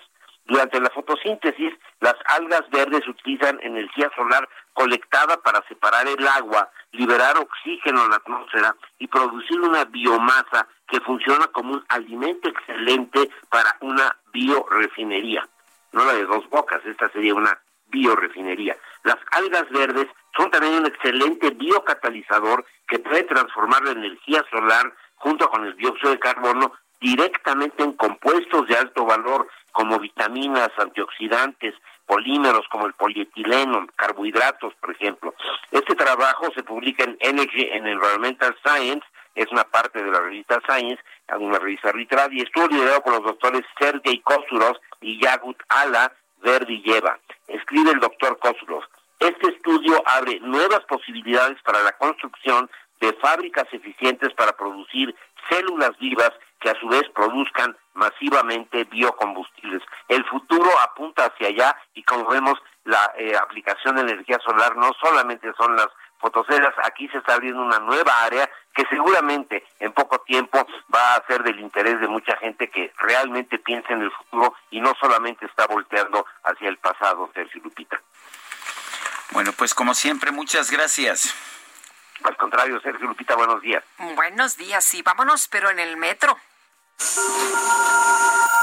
Reporte Metro con Ana Moreno. Ana Moreno, ¿cómo estás? Buenos días. ¿Cómo está trabajando el metro a esta hora? Cuéntanos. Hola, ¿cómo estás, Lupita? Sergio, un saludo a todo el auditorio del Heraldo. Esta mañana la red está operando con afluencia moderada y avance continuo, con un intervalo aproximadamente de cinco minutos. Em, como medidas preventivas ante la contingencia, les recomendamos que al toser o estornudar deben hacerlo en el ángulo interno del brazo, evitar tocarse la boca o el rostro después de sujetarse de los pasamanos de los trenes y, y las escaleras, y una de las más importantes es usar el cubrebocas correctamente, cubriendo nariz y boca durante todo su trayecto, incluso dentro de los trenes. Por su seguridad, les pedimos que en temporada de lluvias, al ingresar eh, a las instalaciones resguarden sus pertenencias, en especial los paraguas, y al llegar al andén permanezcan detrás de la línea amarilla. Les informamos a las personas usuarias que los módulos de información y objetos extraviados continúan cerrados hasta nuevo aviso. Por lo tanto, ponemos a su disposición el teléfono 5627-4588 y para mayor información pueden consultar nuestras redes sociales arroba metrocdmx en Twitter, Facebook e Instagram. Hasta el momento esta es la información, Lupita Sergio. Excelente día. Muchas gracias. Hasta luego, Ana. Hasta luego. Buenos días. Son las ocho con diecisiete minutos. Nancy Guadalupe Sánchez Arredondo, senadora suplente de la priista Vanessa Rubio, quien pidió licencia con el fin de pues poder uh, poder acceder a un puesto un puesto de investigación en el exterior, dijo que se va a apoyar, que va a apoyar a la bancada de Morena en el Senado a pesar de que su escaño es del PRI. Esta legisladora suplente se reunió esta tarde con el coordinador de Morena en el Senado, Ricardo Monreal, para hablar sobre su situación legislativa. Dice que a pesar de que rendirá protesta como senadora del PRI, ya que fueron los votantes los que la eligieron eh, por tal naturaleza, no pertenece a ese partido, pues renunció y se incorporó al equipo de trabajo del gobernador de Baja California, Jaime Bonilla. Consideró que esta será una situación similar a la de la senadora Rubio, quien aunque, eh, aunque estaba en la bancada del PRI, no estaba afiliada a ese partido. Aclaró que el concepto no será de senadora independiente, tendría que haber competido como independiente, más bien adherida al grupo parlamentario de Morena sin ser militante de Morena. Aquí el problema es que se trata como pues podemos ver de una burla para los electores. Los electores votaron finalmente por, uh, por una senadora del PRI supuestamente porque estaban de acuerdo con esta situación, porque querían una senadora del PRI y sin embargo, pues resulta que ahora, tras la renuncia de Vanessa Rubio, que sí trabajó con la bancada del PRI a pesar de no ser miembro del PRI. Ahora resulta que una expriista renuncia al PRI y dice que no, que ella va a votar con la bancada de Morena. Así son las cosas de nuestro sistema parlamentario. Son las 8 de la mañana con 19 minutos. Vamos con Mónica Reyes. Adelante, Mónica. Muy buenos días, muchas gracias Sergio y Lupita por este espacio. Amigos, si ustedes quieren mejorar su salud, evitar cualquier contagio de virus, bacterias, microorganismos, pongan mucha atención porque hoy, hoy nos visita Aris Chávez, representante de Productos Politécnico, y nos trae información importante, información que todos debemos conocer. ¿Cómo estás, Aris? Buenos días. Muchas gracias, mi querida Moni, gracias a Sergio y Lupita por este espacio médico en donde podemos hablar a la población acerca de el grave riesgo que tenemos de contagiarnos hoy en día, que estamos ya realizando nuestras actividades normalmente, que salimos a la calle, los niños, los adultos eh, mayores, y por eso la importancia de fortalecer nuestro sistema inmunológico. Ese es el encargado de protegernos de contagios de virus y de bacterias. Para evitar ese riesgo, pues debemos de tener un sistema inmunológico fortalecido. La buena noticia es que científicos del Instituto Politécnico Nacional desarrollaron un tratamiento que es encargado de transferir inmunidad al cuerpo. El factor de transferencia logra fortalecer ese sistema inmunológico hasta en un 470%. Esto es una noticia extraordinaria porque administrado de manera preventiva en personas sanas y enfermas, tiene resultados extraordinarios. Nos ayuda a tomarlo diariamente, creando una barrera protectora que vuelve mucho más difícil un contagio. Actualmente, en esta época tan complicada de salud, es una noticia maravillosa. Esto que acabas de decir me interesa. Crea una barrera protectora que vuelve más difícil cualquier contagio, sobre todo de virus y bacterias y cualquier microorganismo que anda por ahí en el aire. Aris, ¿qué enfermedades se pueden tratar con este factor? El factor de transferencia, además de ayudarnos a evitar estos contagios que tú bien comentas de virus, también nos ayuda a prevenir y tratar enfermedades como diabetes, cáncer, lupus, VIH, herpes zóster, artritis reumatoide, alergias, asma, también enfermedades biliares, cualquier enfermedad respiratoria, incluyendo la influenza, bronquitis y hasta pulmonía. Tomando el factor de transferencia, logramos una mejoría de un 90% en la primera semana. Así es. ¿Y quiénes pueden tomar este factor de transferencia? Esa es la mejor noticia de todas, mi querida Moni, porque puede tomarlo toda la familia. Tenemos bebés casi recién nacidos, hasta personas de la tercera edad, de forma segura y sobre todo sin efectos secundarios. Además, actualmente se tratan personas con enfermedades crónico-degenerativas con resultados verdaderamente sorprendentes.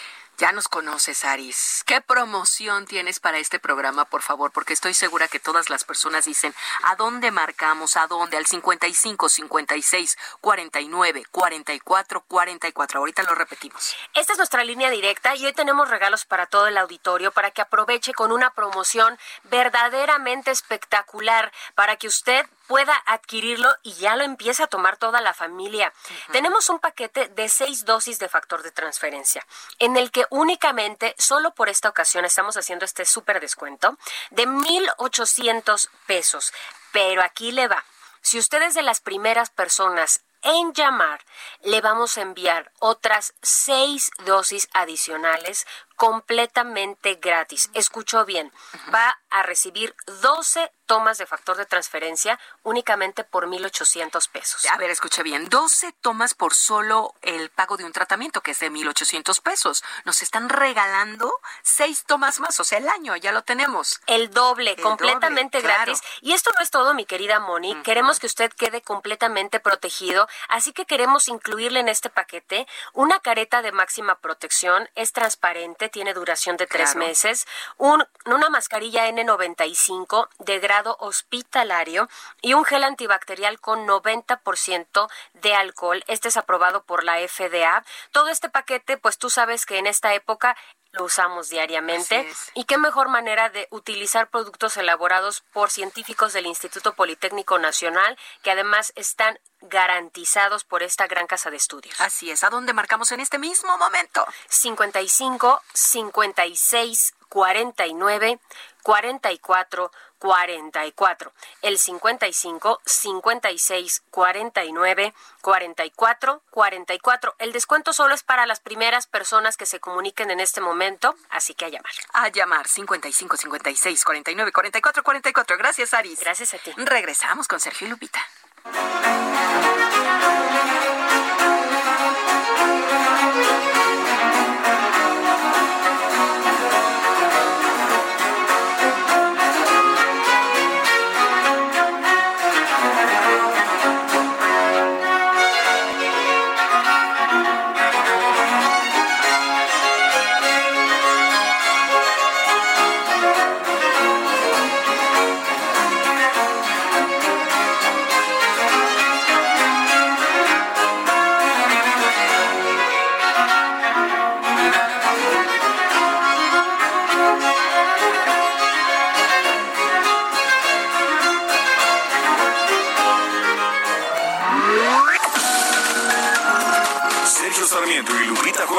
Quieren conocer tu opinión, tus comentarios o simplemente envía un saludo para ser más cálida esta mañana. Envía tus mensajes al WhatsApp 5520 109647.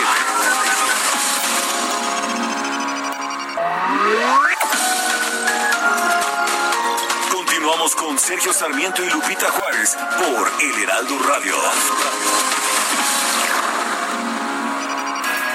Jaque Mate con Sergio Sarmiento.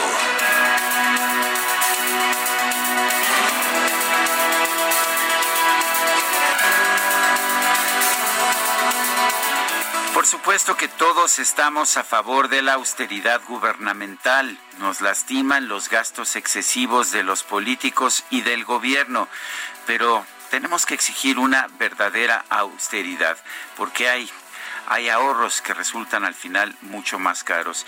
Está el caso del avión, el avión presidencial. Le ha salido muy beneficioso políticamente al presidente de la República, que tuvo durante su campaña presidencial uno de sus anuncios más activos, más escuchados y más recordados eh, en este anuncio en el que decía que que el gobierno de Enrique Peña Nieto y el de Felipe Calderón se habían comprado un avión que no tiene ni Obama. Poco importaba que la información fuera falsa, que la presidencia de los Estados Unidos tenga dos Boeing 747 de mayor tamaño y mucho más equipados que el avión presidencial de México, pero funcionó. Ahora, El presidente de la República quiere cumplir su promesa de campaña y dejar estacionado el avión, no subirse al avión, pero resulta que no lo puede vender y mantener estacionado el avión nos sale casi lo mismo que tenerlo volando, con la añadidura de que esto significa que el presidente no puede trasladarse con rapidez, no puede estar conectado cuando está volando y que se pierde muchísimo tiempo del presidente que debería ser valioso porque se supone que el trabajo del presidente es muy valioso. Tenemos también una serie de medidas de austeridad que están resultando contraproducentes. Hay recortes de 75% en los presupuestos de distintas oficinas gubernamentales, que ahora resulta que no pueden dar los servicios para los que fueron creadas. Tienen a la gente, pero la gente ya no tiene acceso a computadoras, la gente eh, no puede ya dar citas, la gente no puede realizar los trabajos para los cuales se le contrató. Y tener a burócratas sentados con los brazos cruzados porque no tiene ni siquiera instrumentos de trabajo, eso no es un ahorro, eso es un desperdicio de recursos. Por supuesto que hay que apoyar la austeridad, pero la austeridad verdadera, la austeridad que nos salga más barata a los ciudadanos y no una austeridad que al final nos salga más cara. Yo soy Sergio Sarmiento y lo invito a reflexionar.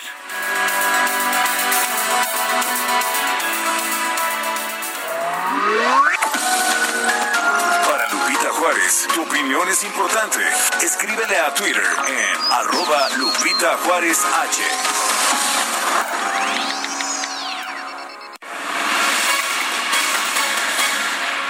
que ayer el periódico El Heraldo publicaba una nota que llamaba mucho la atención sobre las muertes de los médicos. Sergio, a mí la verdad me sacudió mucho esta nota porque el fin de semana me enteré de la muerte de un joven médico de apenas 28 años que combatía el COVID y nos hemos ido enterando pues a lo largo de toda esta epidemia de muchos médicos, de muchas enfermeras, enfermeros, de trabajadores de la salud que han perdido de la vida. Y bueno, sacaba esta nota el periódico y pues hablaba de los países con más muertes de médicos y figura nuestro país, ¿no? Está Rusia, Reino Unido, Estados Unidos, Brasil y México. ¿En qué condiciones está trabajando el personal médico que atiende a pacientes ante esta pandemia? Vamos a platicar con Carlos Eduardo Pérez Palma. Él es médico, vocero del colectivo SOS Héroes Caídos del Sector Salud. Carlos, ¿qué tal? Gracias por platicar con nosotros. Muy buenos días. ¿Qué tal? Muy buenos días. Eh, gracias a ustedes por brindarnos este espacio. Eh, mucho se nos dijo al principio de esta pandemia que los médicos estaban haciendo su trabajo eh, sin los requisitos básicos de seguridad y de aislamiento, sin equipo de protección personal. Eh, ¿Sigue siendo así la situación o ha habido una mejora? digamos que en un, en un primer momento el tema de la falta de equipos de protección eh, fue lo que acaparó la, atención de, todo el mundo, tanto de los trabajadores del sector salud como de los medios de comunicación, por toda la serie de manifestaciones que se generaron en torno al tema. Eh, esa falta de equipos de protección de alguna forma se, se, resolvió, pero digamos que eh, los equipos que nos entregan actualmente no cumplen con los, los requerimientos reales en cuanto a normas de seguridad eh, que, en determinado momento a nosotros como trabajadores nos puedan hacer sentir seguros de que utilizando los equipos que nos dan en los hospitales, sobre todo en hospitales públicos, pues vamos a estar realmente bien protegidos. Y en determinado momento, la, gente que hemos tenido la posibilidad, o los trabajadores que hemos tenido la posibilidad de invertir en nuestros propios equipos, pues lo hemos hecho. Pero estamos hablando de que el que menos que ha invertido en sus equipos eh, ha hecho una inversión de 30 hasta 40 mil pesos en lo que va de la pandemia. Entonces yo me pregunto aquí, bueno, la primera pregunta que falta es, ¿quién tiene realmente la capacidad de hacer una inversión de este tipo en cuatro meses? Y entonces de ahí se desprenden precisamente este, esta problemática tan grave que de la que ustedes eh, comentaban al inicio de este, este, de este bloque. Sí. Eh, estamos ocupando a nivel mundial uno de los de los de los, de los primeros lugares, estamos dentro de los, de los cinco primeros lugares en cuanto a a muertes del personal de salud este a nivel mundial. Eh, al inicio de la pandemia, nosotros, como bueno, el, país comenzó a ocupar eh, una de las tasas altas de mortalidad y de, casos de infecciones de, de, trabajadores de salud. Y esa tasa alta se ha mantenido, esa tasa no se ha modificado para nada. Si me permiten darles unos datos, eh, en mayo, eh, cuando nosotros, eh, un grupo de trabajadores decidimos unirnos y, conformar un, este, un colectivo al que llamamos SOS Héroes Caídos Sector Salud, eh, nosotros detectamos que había un, un este un, un o sea, se suman hasta ese momento 8.544 casos de, de, de, infecciones dentro de trabajadores del sector salud en la primera quincena de mayo. Dos meses después, eh, en la primera quincena de junio, estamos hablando de 46 mil trabajadores infectados. En solo dos meses eh, es la cantidad que ¿Cuántos, ¿Cuántos trabajadores infectados? ¿Me repites la cifra, por favor? de mayo, eh, en mayo eran 8.544. Sí. Eh, eh, eh, la primera quincena de mayo. Para la primera quincena de julio, más de 46.000 trabajadores. Pero seguramente esa cifra en estos días que se va a, modificar, va, se va a elevar, obviamente. Y en cuanto a fallecimientos, se registraron igual en la primera quincena de mayo 111 compañeros que lamentablemente perdieron la vida y en este momento somos más de 700 trabajadores del sector salud que han fallecido. ¿Qué, ¿Qué, pedirían ustedes a las autoridades? ¿Qué se necesita para evitar esta gran mortandad de facultativos? Yo, creo que, bueno, no solamente yo, nosotros creemos que lo que lo que se necesita es que realmente exista un interés por parte de las autoridades para, para realmente establecer protocolos de seguridad, eh, una organización real dentro de los hospitales que en determinado momento permita que esta que, esta tasa de, mortalidad y, de, de, de, de, que se generan dentro del, sector salud disminuya. Eh, eh, mira, eh, cuando comenzó todo esto, se, eh, se reasignaron muchos compañeros a, a, a, las áreas en donde estaban atendiendo pacientes con COVID. Por ejemplo, compañeros pediatras, compañeros radiólogos, compañeros que finalmente no, no tenían eh, eh, eh, la experiencia tratando este tipo de, problemas, pues fueron reasignadas a, las áreas COVID, pero sin una capacitación previa. Se habla de que se contrataron creo que 50 mil trabajadores para, para ayudar a, las labores de atención este, en las áreas COVID, pero tampoco fueron capacitados adecuadamente. Entonces esa falta de capacitación del personal es lo que de alguna u otra forma ha generado eh, este tipo, eh, este problema tan, grave en el que, estamos eh, en este momento. Yo creo que aquí, sí, perdón, perdón. Perdón, Carlos, quisiera preguntar sobre eh, lo que piensan ustedes de la llegada de médicos, por ejemplo, del extranjero, en este caso de, los cubanos. Eh, ¿Sirvió de algo? ¿Los apoyó en alguna, en alguna forma? ¿O este dinero o estos recursos mejor debieron haberse canalizado para los equipos de los médicos mexicanos? Pues, la verdad es que todos nos preguntamos dónde estuvieron los médicos cubanos. La verdad es que no sabemos bien, bien a bien en qué actividades estuvieron destinados y se habla de una cantidad importante de millones de dólares que fueron destinados eh, para la contratación de ellos. Pero esos millones de dólares si finalmente se tuvieron que haber ocupado, digo, si la lógica se impone, aquí necesitábamos ese recurso económico para realmente proveer al personal de, de, de, de, insumos y de, y de equipo de protección que realmente cumplieran con las normas que se establecen a nivel mundial eh, esos millones de dólares que se gastaron finalmente se necesitan precisamente porque eh, el personal que fue contratado de forma temporal ahorita para, para atender el, problema de la pandemia lo van a despedir cuando cuando termine eh, la contingencia sanitaria. Ellos lo saben, su contrato fue temporal. Y en lo que nosotros decimos y lo que nos indigna muchas veces que pues eso nos coloca a, nosotros el personal se ve como en una especie de, de, material de desecho, ¿no? y después de utilizarse, ¿no? La que utilizaron, te la jugaste y pues adiós, ¿no? Bueno, en todos los casos, y lo que nos comenzó a ver a nosotros como colectivo es decir, fue el hecho de decir, bueno, pues, ok, hay gente que está se está infectando y en el peor de los casos se muere, pero tampoco hay una, una un, respaldo eh, de tipo legal a nivel este, de garantías laborales, porque Sabemos que somos más de 80 mil trabajadores, eh, dependemos de la Secretaría de Salud sobre todo, que ni siquiera tenemos un contrato firmado y que ni siquiera tenemos la certeza de que si algo nos llega a pasar, nuestras familias van a estar respaldadas. Y eso es el conocimiento de las autoridades, tanto de las autoridades a, todos los niveles, ¿no? Federales y locales. Entonces, y luego a lo que les comentaba hace un momento, ¿no? la pregunta que nosotros nos hacemos es, eh, ¿a quién le interesa todo esto? ¿A quién le interesan las cifras? ¿A quién le interesa la situación laboral? ¿A quién le interesa que en determinado momento se esté muriendo tanta gente del sector salud y, y no pasa nada? Entonces, esa es la, preocupación y lo que nos mueve a nosotros como colectivo. Pedir que haya garantías laborales y pedir que en determinado momento a las familias de los compañeros que lamentablemente han fallecido se les otorguen este, apoyos. Eh, insisto, es indignante que en determinado momento esos compañeros que han fallecido eh, para lo único que les hablan a sus familias es para que vayan a firmar la baja porque se necesita ocupar el espacio. Y verdad, eso, nos coloca eh, en la posición de un material de desecho. ¿no? Doctor Pérez Palma, eh, ¿conocen ustedes el caso de, del doctor Gerardo Vicente Grajales Yuca, que fue detenido en Chiapas este fin de semana eh, porque presentó una denuncia, la hija de un paciente, un político, que falleció de COVID-19 COVID y pues le están echando la culpa? ¿Está usted consciente de ese caso? Sí, claro, incluso nosotros también lo hemos difundido en nuestras redes sociales y, forma parte del problema. O sea, finalmente aquí también estamos hablando de falta de sensibilidad de la misma de la misma población.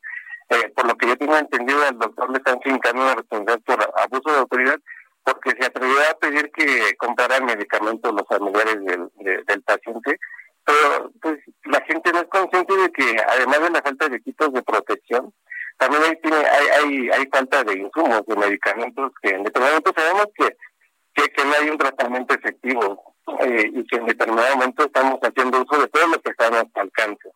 Pero muchos de esos medicamentos que se requieren no, se, no están dentro de las instituciones del sector salud y por eso se les tiene que estar pidiendo a los, a los familiares que compran el medicamento, que fue lo que hizo el doctor y los que compraron medicamentos, de cualquier forma, ignoro en qué condiciones llegó el, el, el, paciente que atendió el doctor eh, eh, Grajales, seguramente iba ya muy grave y en determinado momento falleció. No, yo creo que no fue responsabilidad de él. Sabemos realmente que un paciente grave tiene muchas posibilidades de fallecer. Y en determinado insisto, la falta de medicamentos dentro de los hospitales no es responsabilidad de nosotros los trabajadores del sector de salud, es responsabilidad de la gente que se dedica a administrar dicho sector. Entonces, forma parte, perdón, de, de, la situación de vulnerabilidad laboral en la que nos encontramos. ¿Quién respalda a esos trabajadores que, insisto, se atreven a pedir medicamento y que son objeto de, insultos o de, hostigamiento por parte de los mismos familiares? El caso del doctor Gerardo es uno de muchos de que han venido No sé si ustedes eh, comentaron o supieron del, del caso del, padre y el hijo médicos en Morelia, igual prácticamente lo estaban casi casi linchando hace 15 días porque un paciente con COVID falleció. Entonces, insisto, ¿a quién le interesa este tema? ¿A quién nos respalda? Este, ¿Dónde están las autoridades que hablan de los EMS y de la, del reconocimiento que se nos da? Cuando en, los hechos no hay congruencia eh, este, con el discurso, eh, con lo que nosotros vivimos en el día a día. Muy bien. Doctor Pérez Palma, gracias por hablar con nosotros muchas gracias por su espacio.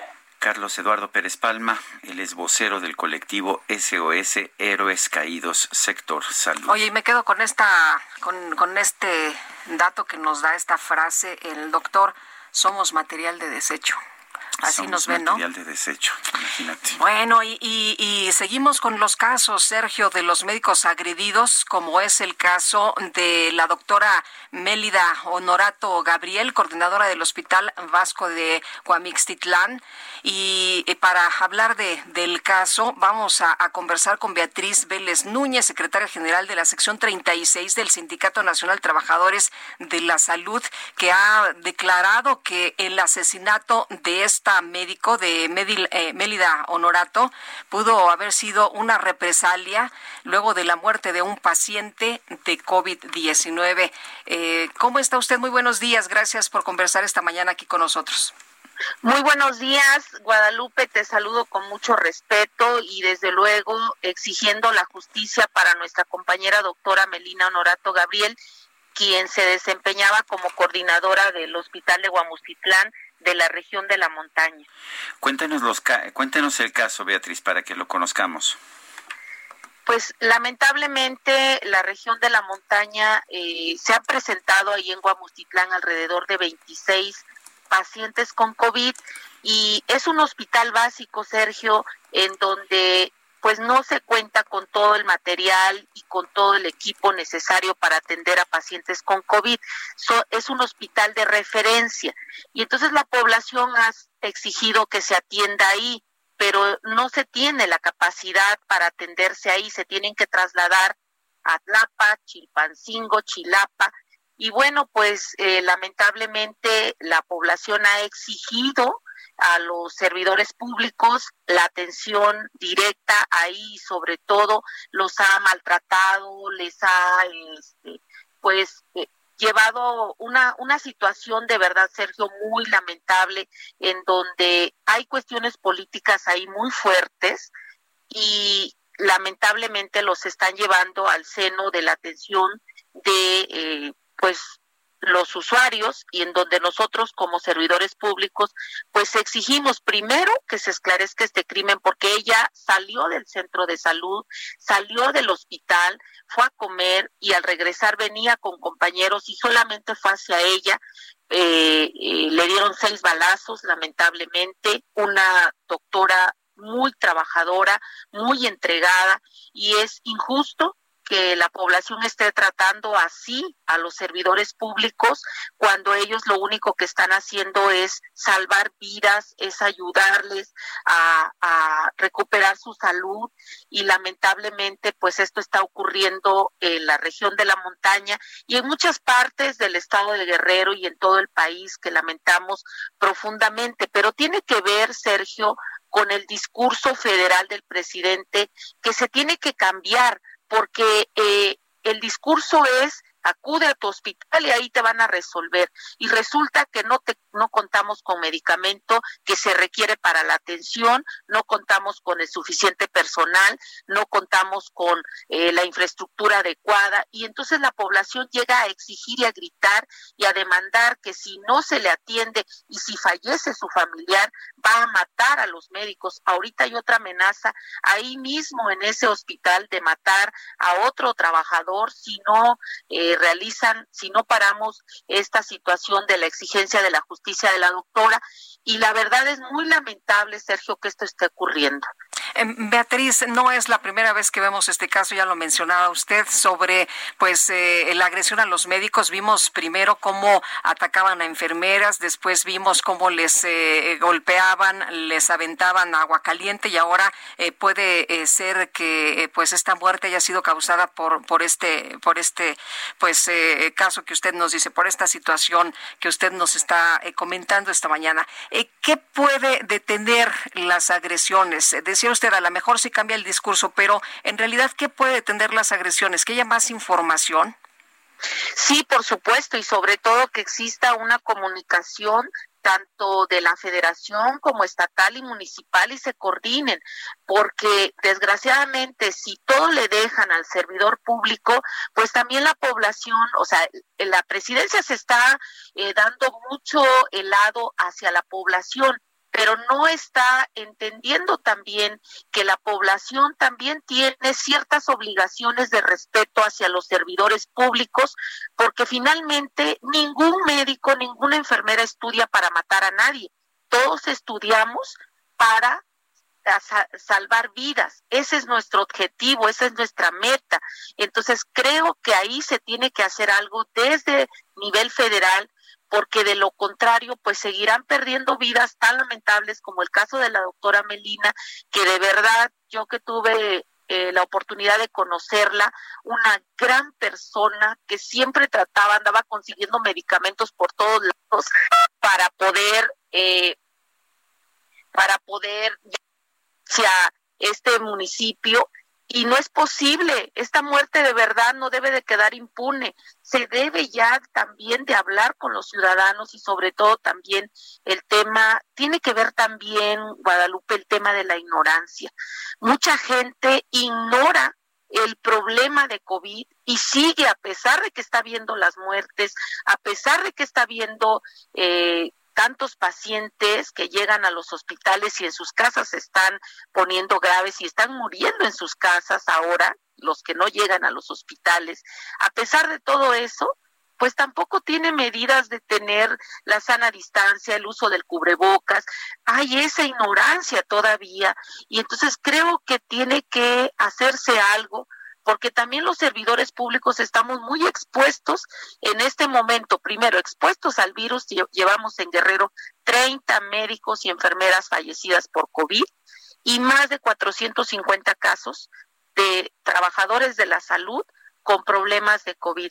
Entonces sí me parece grave el problema que esté ahora ya eh, tornándose a una situación de al grado tal que una médica eh, haya fallecido, eso me parece grave. De por sí la exposición y ahora por el otro lado que el crimen organizado acabó con la vida de esta de esta doctora, que eso es lo que nos informan ahí en Guamustitlán. Y la verdad sí queremos y exigimos justicia como comité ejecutivo de la sección 36 en Guerrero, porque esto no puede quedar así. Tiene que ponerse un alto en esa comunidad, Guadalupe, no están aceptando, y Sergio, no están aceptando a eh, los militares, ni a los policías municipales, ni a los estatales. No hay. Entonces sí exigimos que también ese hospital en este momento sea cubierto por la Guardia Nacional para no perder a un elemento más que está dando la vida por salvar vidas a los demás. Pues eh, doctora, muchas gracias por platicar con nosotros esta mañana. Muy buenos días. Muy buenos días, a sus órdenes. Hasta luego, Beatriz Vélez Núñez, secretaria general de la sección 36 del Sindicato Nacional de Trabajadores de la Salud. Y trabajadores del Hospital de Alta Especialidad de Yucatán protestaron de la península. En Yucatán protestaron por escasez de medicinas e insumos. Herbert Escalante, adelante. Hola, buenos días. Así es, trabajadoras y trabajadores del Hospital Regional de Alta Especialidad de la península de Yucatán manifestaron que se quedaron sin medicamentos e insumos en esta pandemia del COVID-19, por lo que solicitaron la intervención del presidente Andrés Manuel López Obrador para evitar que esta situación provoque más muertes de pacientes. Ayer, el personal de dicho nosocomio realizó una singular protesta en la que compartieron fotografías exhibiendo la escasez de medicinas y equipo para atender a las personas contagiadas. Por ejemplo, en una de las imágenes se observa un anaquel vacío y una hoja pegada con la leyenda no hay medicamentos, no hay insumos para trabajar.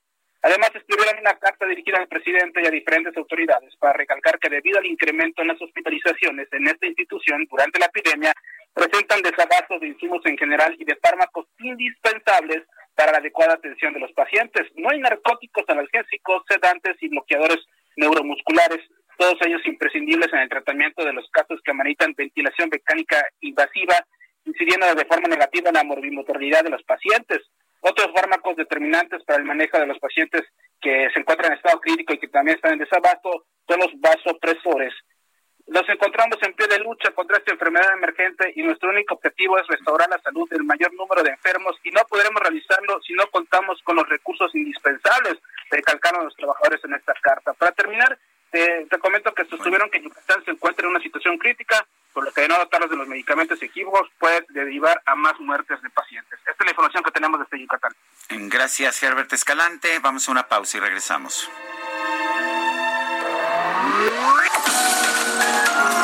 Sergio Sarmiento y Lupita Juárez quieren conocer tu opinión, tus comentarios o simplemente envía un saludo para ser más cálida esta mañana.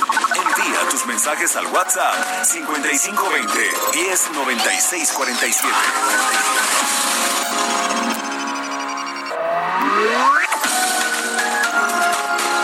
Continuamos con Sergio Sarmiento y Lupita Juárez por El Heraldo Radio.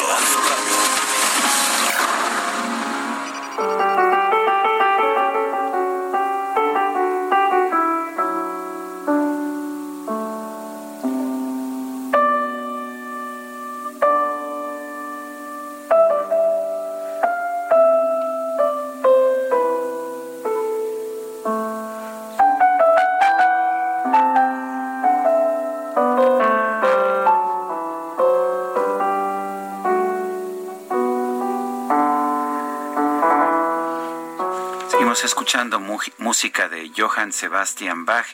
Esto que estamos escuchando es el aria de las variaciones Goldberg.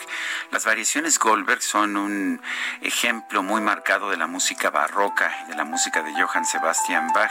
Empieza Bach con un aria y después ofrece toda una serie de variaciones sobre esta área.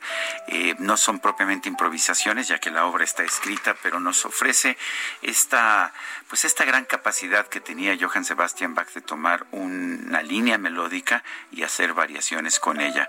La obra fue escrita originalmente para clavicordio, eh, pero estamos escuchando lo que quizás es la versión más clásica, más popular de las variaciones, que es con el pianista canadiense, muy muy curioso este pianista, muy todo un personaje eh, con una vida muy ah, especial. Salía a pasear allá en Toronto con unos guantes puestos en verano. Toda la gente pensaba que estaba loco por el calor de Toronto en el verano, pero así se protegía las manos. Glenn Gould interpreta las variaciones Goldberg. Bye. Bueno, y tenemos mensajes también de los eh, amigos del auditorio. El señor Chávez nos pregunta, buenos días, Sergio Lupita, el 15 de septiembre, la noche del grito va a ser con gente en el Zócalo o sin gente. Todavía no lo sabemos. Fíjese usted que estamos en la Ciudad de México, en semáforo rojo. Estamos prácticamente a unos días, perdón, en semáforo naranja. Podríamos, eh, de acuerdo con lo que ha dicho la, la propia jefa de gobierno, en semáforo eh, rojo. Y bueno, pues estamos prácticamente en el mes de agosto, ¿no? Ya, eh, pues, eh, agosto eh, se, está aquí a la vuelta de la esquina y se ve difícil que cambiemos de manera tan dramática o tan, tan drástica en el color del semáforo y lleguemos a verde. Así que, pues, vamos a estar muy pendientes. Todo puede suceder. Vamos a ver si disminuyen los casos de manera importante, pero por lo pronto, por lo pronto, todavía está en veremos este día del grito me mandan un comunicado, comunicado que dan a conocer hoy un grupo de médicos allá en Chiapas. El comunicado está dirigido a Rutilio Escandón, gobernador del estado de Chiapas, a la opinión pública y a la comunidad médica. Y dice lo siguiente, los grupos médicos de México condenamos la detención violenta abusiva e ilegal del doctor Gerardo Vicente Grajales Yuca, especialista en medicina de urgencias en un hospital público de Chiapas, ocurrido este fin de semana pasado. Seguimos indignados ante el hostigamiento, estigmatización y amedrentamiento que generan algunos actos de la justicia, donde se criminaliza actos médicos sin previa investigación, sometiendo a los profesionales a la privación de la libertad. No nos oponemos a que se indague y se sancione como a cualquier ciudadano un incorrecto actuar profesional, pero no estamos de acuerdo de que se nos utilice para deslindar responsabilidades ajenas propias de un sistema de salud crónicamente deficiente. En este caso particular, el que el médico solicitó al familiar de un paciente determinado medicamentos que no se tenía a disposición en forma rápida no lo hace incurrir en ningún delito, puesto que el salvar una vida es parte de la esencia del médico. No somos ajenos al sentir de la población, entendemos y nos solidarizamos con la angustia e impotencia ante las largas esperas que deben soportar para obtener consulta, medicamentos, insumos o atención de urgencia. Pero los médicos no somos los responsables de las innumerables carencias del sistema público de salud que se encuentra en una evidente crisis. Los integrantes del equipo de salud a diario convivimos con la enfermedad, el dolor y la muerte. Forma parte de nuestra razón de ser. Nos enfrentamos a la posibilidad de contagiarnos y contagiar a nuestras familias. Salimos a la batalla con recursos mínimos, con muchas carencias en elementos de protección personal y a veces compramos pero a pesar de ello seguimos adelante. Lo paradójico es que mientras nos debatimos para cuidar de la mejor manera posible la salud y la vida de las personas, asumiendo nuestro propio riesgo y sin escatimar esfuerzos, al mismo tiempo somos culpados por nuestra población de las carencias en el sector salud. A todo lo anterior debemos sumar la preocupación de ser imputados por la justicia por atender a la gente en estas condiciones, habiendo reclamado deficiencias hasta el hartazgo sin nunca haber sido escuchados. Los colegios médicos de México no solidarizamos con el médico agraviado y repudiamos la persecución y la hostilidades de que son objeto los integrantes de los equipos de salud. Reclamamos enérgicamente una urgente respuesta por parte de las autoridades en general y de la Secretaría de Salud en particular, tendientes a revertir de forma eficaz y duradera esta situación de manera tal que se proteja a quienes cuidamos la salud de la población. Y bueno, pues hay una serie de médicos, presidentes de los distintos colegios médicos que firman esta carta. Son las nueve con seis minutos. Y vamos con Antonio Bautista, coeditor de Estados en el Heraldo de México. Adelante, Antonio. Sergio Lupita, ¿qué tal? Muy buenos días. Bueno, pues este miércoles va a ser un día muy importante para la salud mental del país. En el Senado se proponen discutir y en su caso aprobar una iniciativa que se presentó en marzo por parte de la fracción del PT y que eh, pues la propuso la senadora Giovanna del Carmen Bañuelos de la Torre para que eh, se establezca por decreto la creación de la Ley General bueno, la Ley General de Salud Mental. Este es uno de los temas incluidos para ser discutidos en el segundo periodo extraordinario de sesiones. Esta iniciativa ha desatado polémica porque organizaciones de la sociedad civil alertan que la propuesta es violatoria de los derechos humanos de las personas con discapacidad, pues plantea internamientos involuntarios, tratamientos forzosos y desconoce la capacidad jurídica de las personas. Conversamos con Ángel Salvador Ferrell, quien es coordinador del programa de prevención de la tortura de la organización Documenta, y señaló que hay fallas incluso en el proceso que se ha llevado para esta iniciativa. Advierte que hay imprecisiones y no existe un dictamen oficial de la ley que se va, que, perdón, que se va a votar y que pues tampoco se sabe qué es exactamente lo que se va a votar. Señaló que hay poco tiempo para que los senadores puedan analizar bien el contenido de este de, de esta ley de salud mental y sobre eso fundamenten el sentido de su voto. La iniciativa se aprobó en marzo en Comisiones Unidas de Salud y Estudios Legislativos Segunda. Antes de esa fecha no hubo una reunión con las personas involucradas en la ley como lo establecen obligaciones del Estado mexicano, de acuerdo con instrumentos internacionales como la Convención sobre los Derechos de las Personas con Discapacidad y su protocolo facultativo, que en el artículo cuarto establece que los estados establecerán consultas estrechas y colaborarán activamente con las personas con discapacidad, incluidas niños y niñas a través de organizaciones que los representan. El equipo de la legisladora se reunió con las organizaciones hasta junio, pero rechazaron de, desistir de la ley y eh, solo plantearon que harían observaciones. Entre los puntos más delicados está el internamiento y los tratamientos involuntarios. Ángel Salvador Ferrer advirtió que de esta manera la persona deja de tener la posibilidad de decidir si quieren o no seguir un tratamiento, si se quiere o no estar en una institución de salud mental y los tratamientos pueden ser indefinidos. La iniciativa plantea que las personas eh, usuarias de los servicios de salud mental tienen menos capacidad para tomar decisiones sobre aspectos esenciales de su vida, lo que es un acto de discriminación. Advirtió que el documento pues plantea que eh, las personas pueden ser ingresadas en una clínica por prescripción médica especializada o eh, que un doctor puede internar a una persona el, el tiempo que considere necesario, ya que únicamente tendrá derecho a salir cuando el médico tratante así lo considere o lo solicite algún familiar por escrito. Ahora bien, hay un antecedente de este, este tipo de ley. En 2017, el Partido Verde Ecologista planteó una iniciativa similar que terminó siendo desechada. Ya la Comisión de Derechos Humanos hizo un exhorto para que el Poder Legislativo revise esta ley. La Comisión advierte que eh, este, este dictamen refleja una visión anacrónica y estigmatizante al hacer referencia a conceptos que no resultan compatibles con las nociones actuales sobre la salud mental. El documento ah, hace referencia a términos como trastorno mental, del comportamiento, enfermos mentales crónicos, deficiente mental, incapacidad transitoria y permanente y peligro grave. Está solicitando la organización, eh, bueno, la, Comisión Nacional de Derechos Humanos al Poder Legislativo revisar y actualizar la exposición de motivos para esta ley. Pero ahora bien, ¿qué dice la senadora? Conversamos también con Giovanna de la Torre Bañuelos y aseguró que la ley, se, para elaborar la ley se tomaron en cuenta eh, legislaciones locales de 15 entidades del país que tienen eh, una legislación sobre este tema. Ella misma impulsó la ley que se aprobó en Zacatecas, su estado natal, en 2018. Ahora, sobre la polémica que ha desatado este documento que eh, pues señala sobre todo que no hubo consulta con, con, organizaciones de la sociedad civil. Ella dice que sí hubo acercamiento, pero no con todas.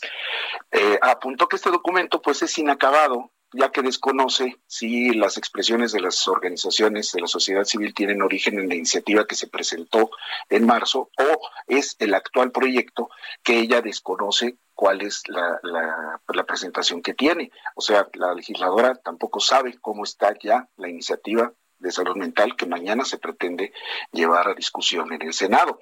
Hoy a la una de la tarde, los legisladores van a, van a tener una reunión ya con organizaciones eh, de, la, de, la sociedad civil para tratar este tema.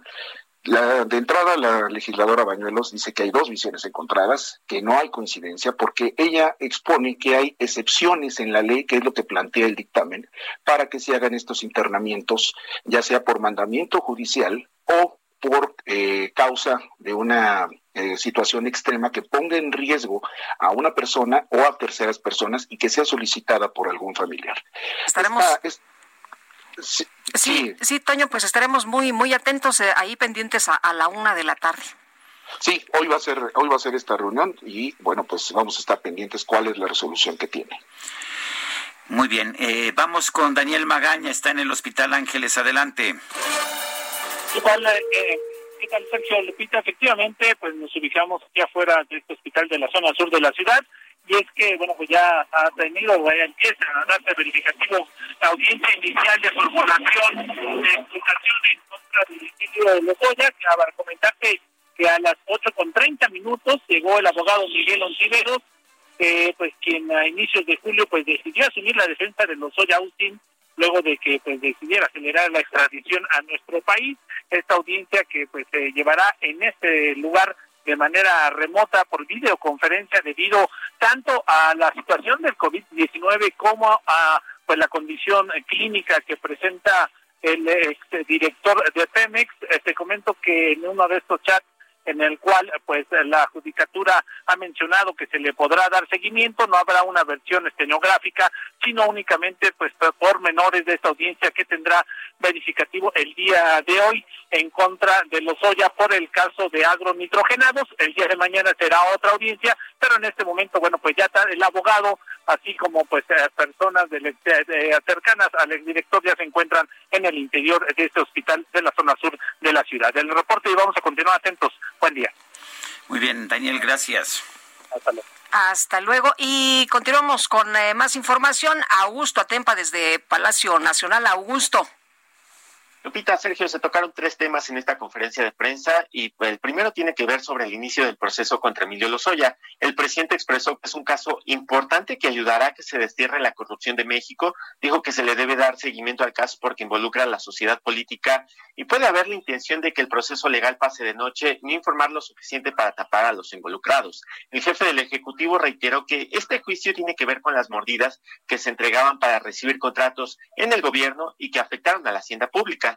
Este juicio es un antes y un después porque ayudará mucho a que se conozca cómo y dónde salió el dinero con el que se pagaron reformas. También importa eh, pues que se que se recupere lo robado y ya hay un, un ofrecimiento por parte de aquella persona que ahora es dueña de esa planta de fertilizantes. Ese nuevo dueño eh, pues ha aceptado devolver 200 millones de dólares. Así lo informó el jefe del ejecutivo. También se le cuestionó sobre su punto de vista de que la administración pasada tratara de archivar la investigación sobre el tema de Odebrecht y el presidente dijo que pues él tiene información de que la Secretaría de Hacienda trató de presentar dos denuncias y no no progresaron y era tanto el escándalo que pues no tuvieron otra alternativa que proceder legalmente, pero pues no pasó a más.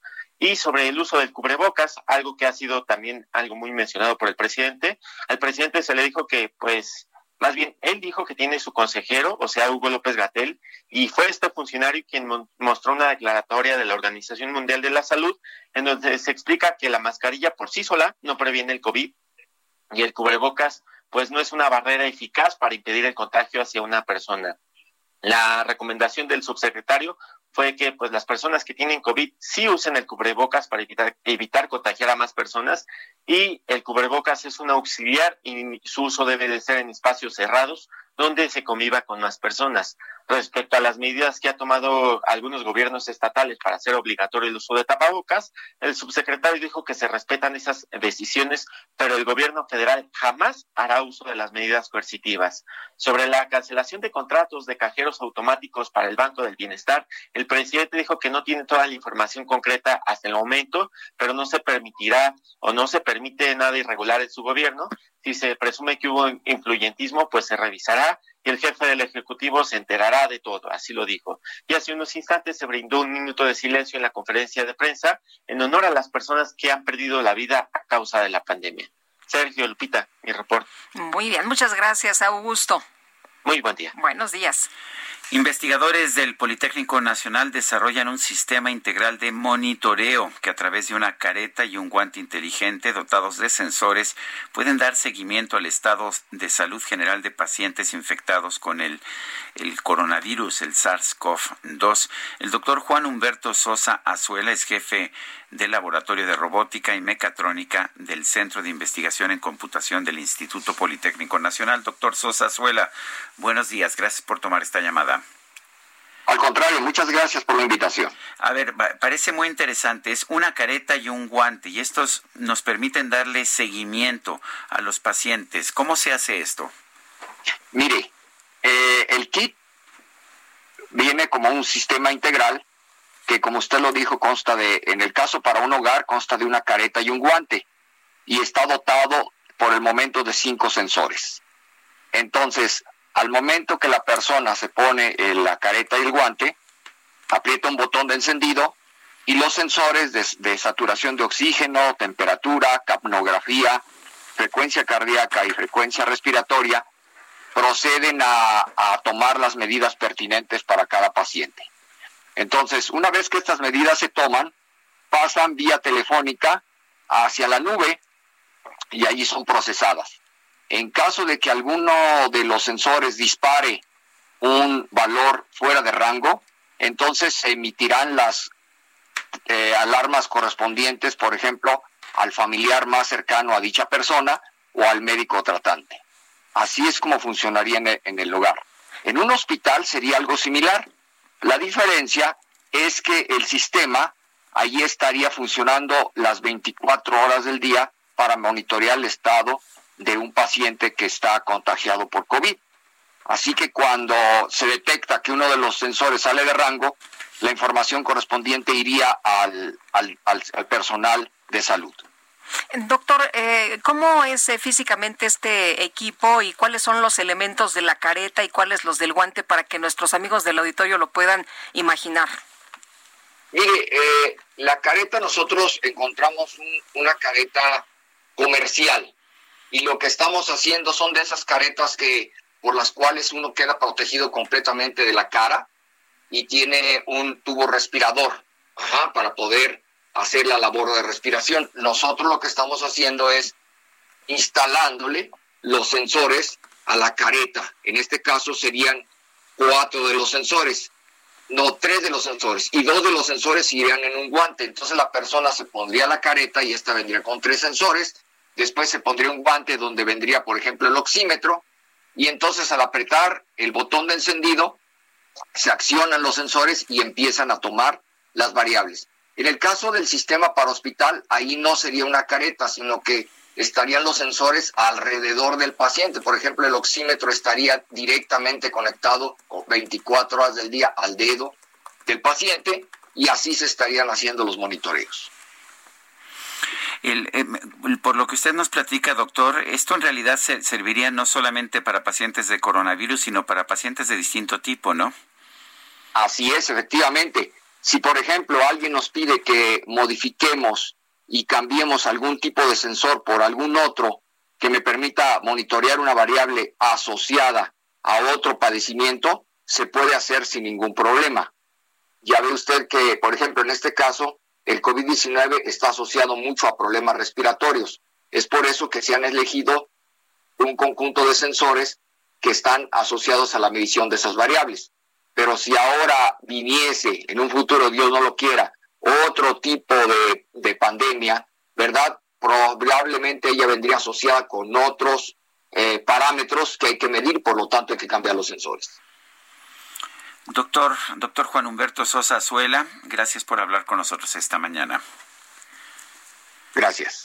Buenos pues, días. Me parece sorprendente, aunque una persona de, del público me dice, bueno, pues para que esto funcione, tenemos que saber si el paciente tiene COVID y si no se hacen pruebas, pues no sabemos que tiene COVID y entonces no le podemos adaptar este equipo, ¿verdad? Pues, eso Pues- es cierto. Las pruebas son indispensables. ¿Qué es lo que nos dice qué es lo que nos dicen las organizaciones de la salud, qué es lo que nos dicen los médicos especialistas. Pruebas por un lado y mascarillas por el otro, aunque parece que en México ni pruebas ni mascarillas tenemos. Son las nueve con veintiuno. Bueno, desde Palacio Nacional esta mañana el secretario de Salud Jorge Alcocer expresó que hablar de las muertes por COVID es hablar de las raíces del pueblo. Hablar eh, de los fallecidos, de las muertes, es en sí de las raíces del pueblo, decía el poeta. Honrarlos, honrar a nuestros fallecidos en esta epidemia, es animar a los vivos, es ayudarles a todos ellos a prevenir, a prevenir realmente las y a, cu- a cuidar su salud. El subsecretario de Prevención y Promoción de la Salud, Hugo López Gatel, presentó el informe técnico sobre la pandemia. Afirmó que la evidencia en las últimas semanas muestran una tendencia de disminución de casos. Señaló que hay más de 50% de disponibilidad de camas y atención en el país. De acuerdo con el subsecretario de Salud López Gatel, enfermedades crónicas como la diabetes, la obesidad y la hipertensión son factores que agravan la mortalidad en México a causa del COVID-19. Dijo que la buena alimentación es vital para prevenir estas enfermedades. La actividad física es un elemento muy importante para lograr reducir, desde luego, el peso corporal y también la probabilidad de tener alguna de estas enfermedades. Pero no hay duda que el motor fundamental es la alimentación, la alimentación no saludable. Es también muy importante destacar que la alimentación no es solo un acto voluntario, depende mucho de lo que tenemos en acceso. El rector de la Universidad Nacional Autónoma de México, Enrique Graue, informó que ya se podrá realizar vía electrónica la inscripción, reinscripción, cambio de grupo, cambio de horario, procedimientos de denuncia de violencia de género para la atención y protección de los derechos universitarios y también para garantizar el orden y la disciplina universitaria.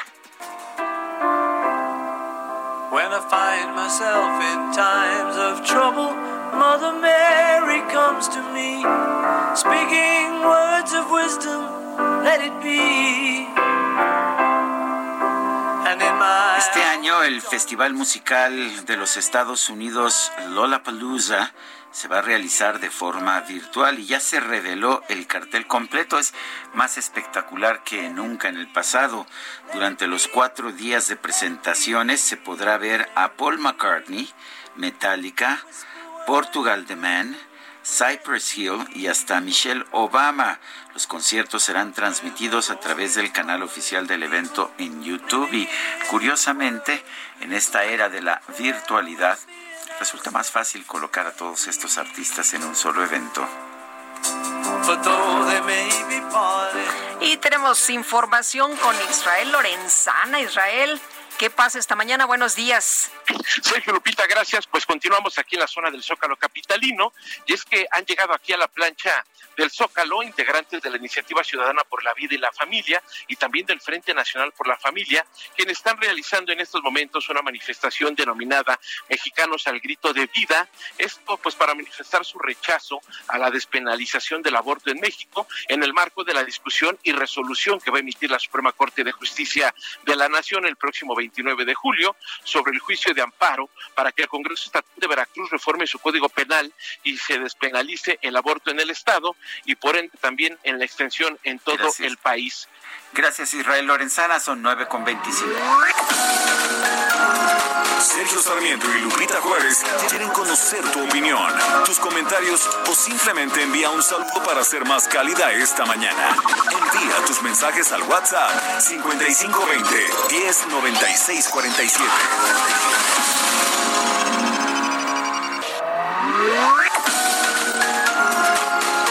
Continuamos con Sergio Sarmiento y Lupita Juárez por El Heraldo Radio.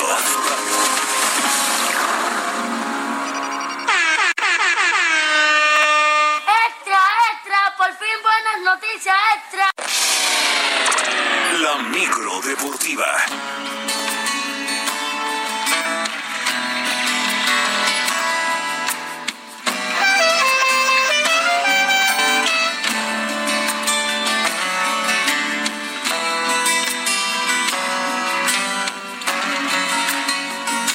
Ah, esta canción está buena, ¿no?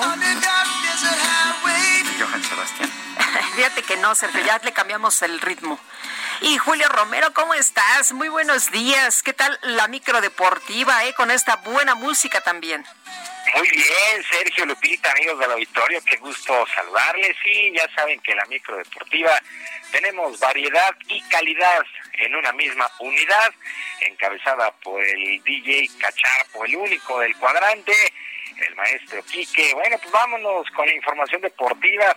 Este martes, la CONCACAF dio a conocer que eh, habrá un octagonal para conocer a los tres invitados y medio a la Copa del Mundo de Qatar. Constará de tres fases, por supuesto. México ya está instalado en la última debido al ranking, junto con Estados Unidos, Costa Rica, Jamaica y Honduras. El área pues da estos tres y medio boletos a la Copa del Mundo y la lucha comenzará en junio del 2021 en la doble fecha FIFA y pues de ahí aprovecharán justamente las fechas FIFA del próximo año en septiembre, en octubre, además de noviembre y se conocerán a los invitados o comenzará el octagonal final en enero y marzo del 2022. Pues así las cosas hasta el próximo año arrancan las eliminatorias para la Copa del Mundo y en marzo del 2022 se conocerán a los tres invitados y el que irá al repechaje por parte de la CONCACAF. Y en la continuación de la fecha 1 del torneo Guardianes del fútbol mexicano, el equipo de San Luis y Juárez empataron a un gol. Hay que recordar que este duelo cambió de fecha y horario debido a que el conjunto fronterizo tuvo mucho, muchos casos de coronavirus, total 14. Guillermo Vázquez, técnico del San Luis, espera que todos los equipos cumplan con los protocolos sanitarios para evitar más cambios y sorpresas.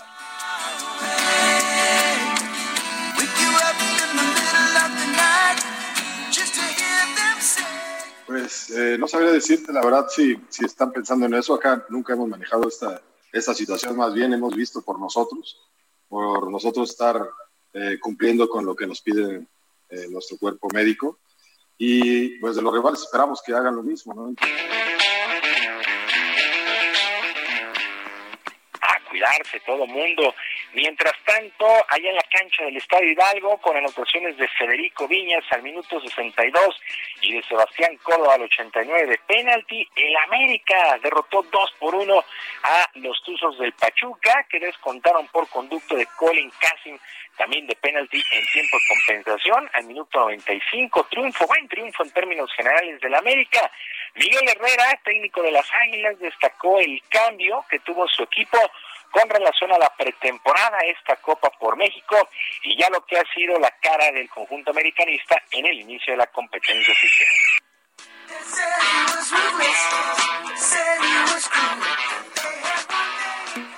Reitero, nos queda una semana para trabajar. Eh, como lo he dicho, para mí era pretemporada, así la tomé. Sabíamos de los riesgos que hay que jugar esos partidos, eran muy buenos sinodales para, para prepararnos, pero cuando empiezan las cosas serias, el equipo se puso serio, hizo un buen trabajo. Reitero, al final regalamos un, una situación que no teníamos que regalar como para que ellos acercaran el marcador, pero el equipo trabajó bien.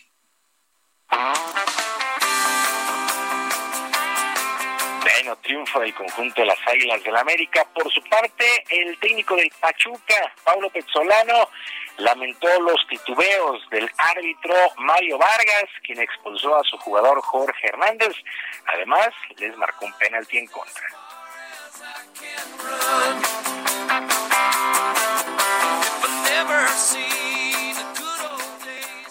A ver, son errores, como te digo yo, todos tenemos errores, pero bueno, en estos detallecitos sí te perjudican bastante, pero como te digo, a veces me, lleva a hablar todavía la calentura del partido, pero no me gusta. Eh, los árbitros somos son seres humanos igual que nosotros, pero el primer El primero que tengo que ser autocrítico soy yo con mi equipo.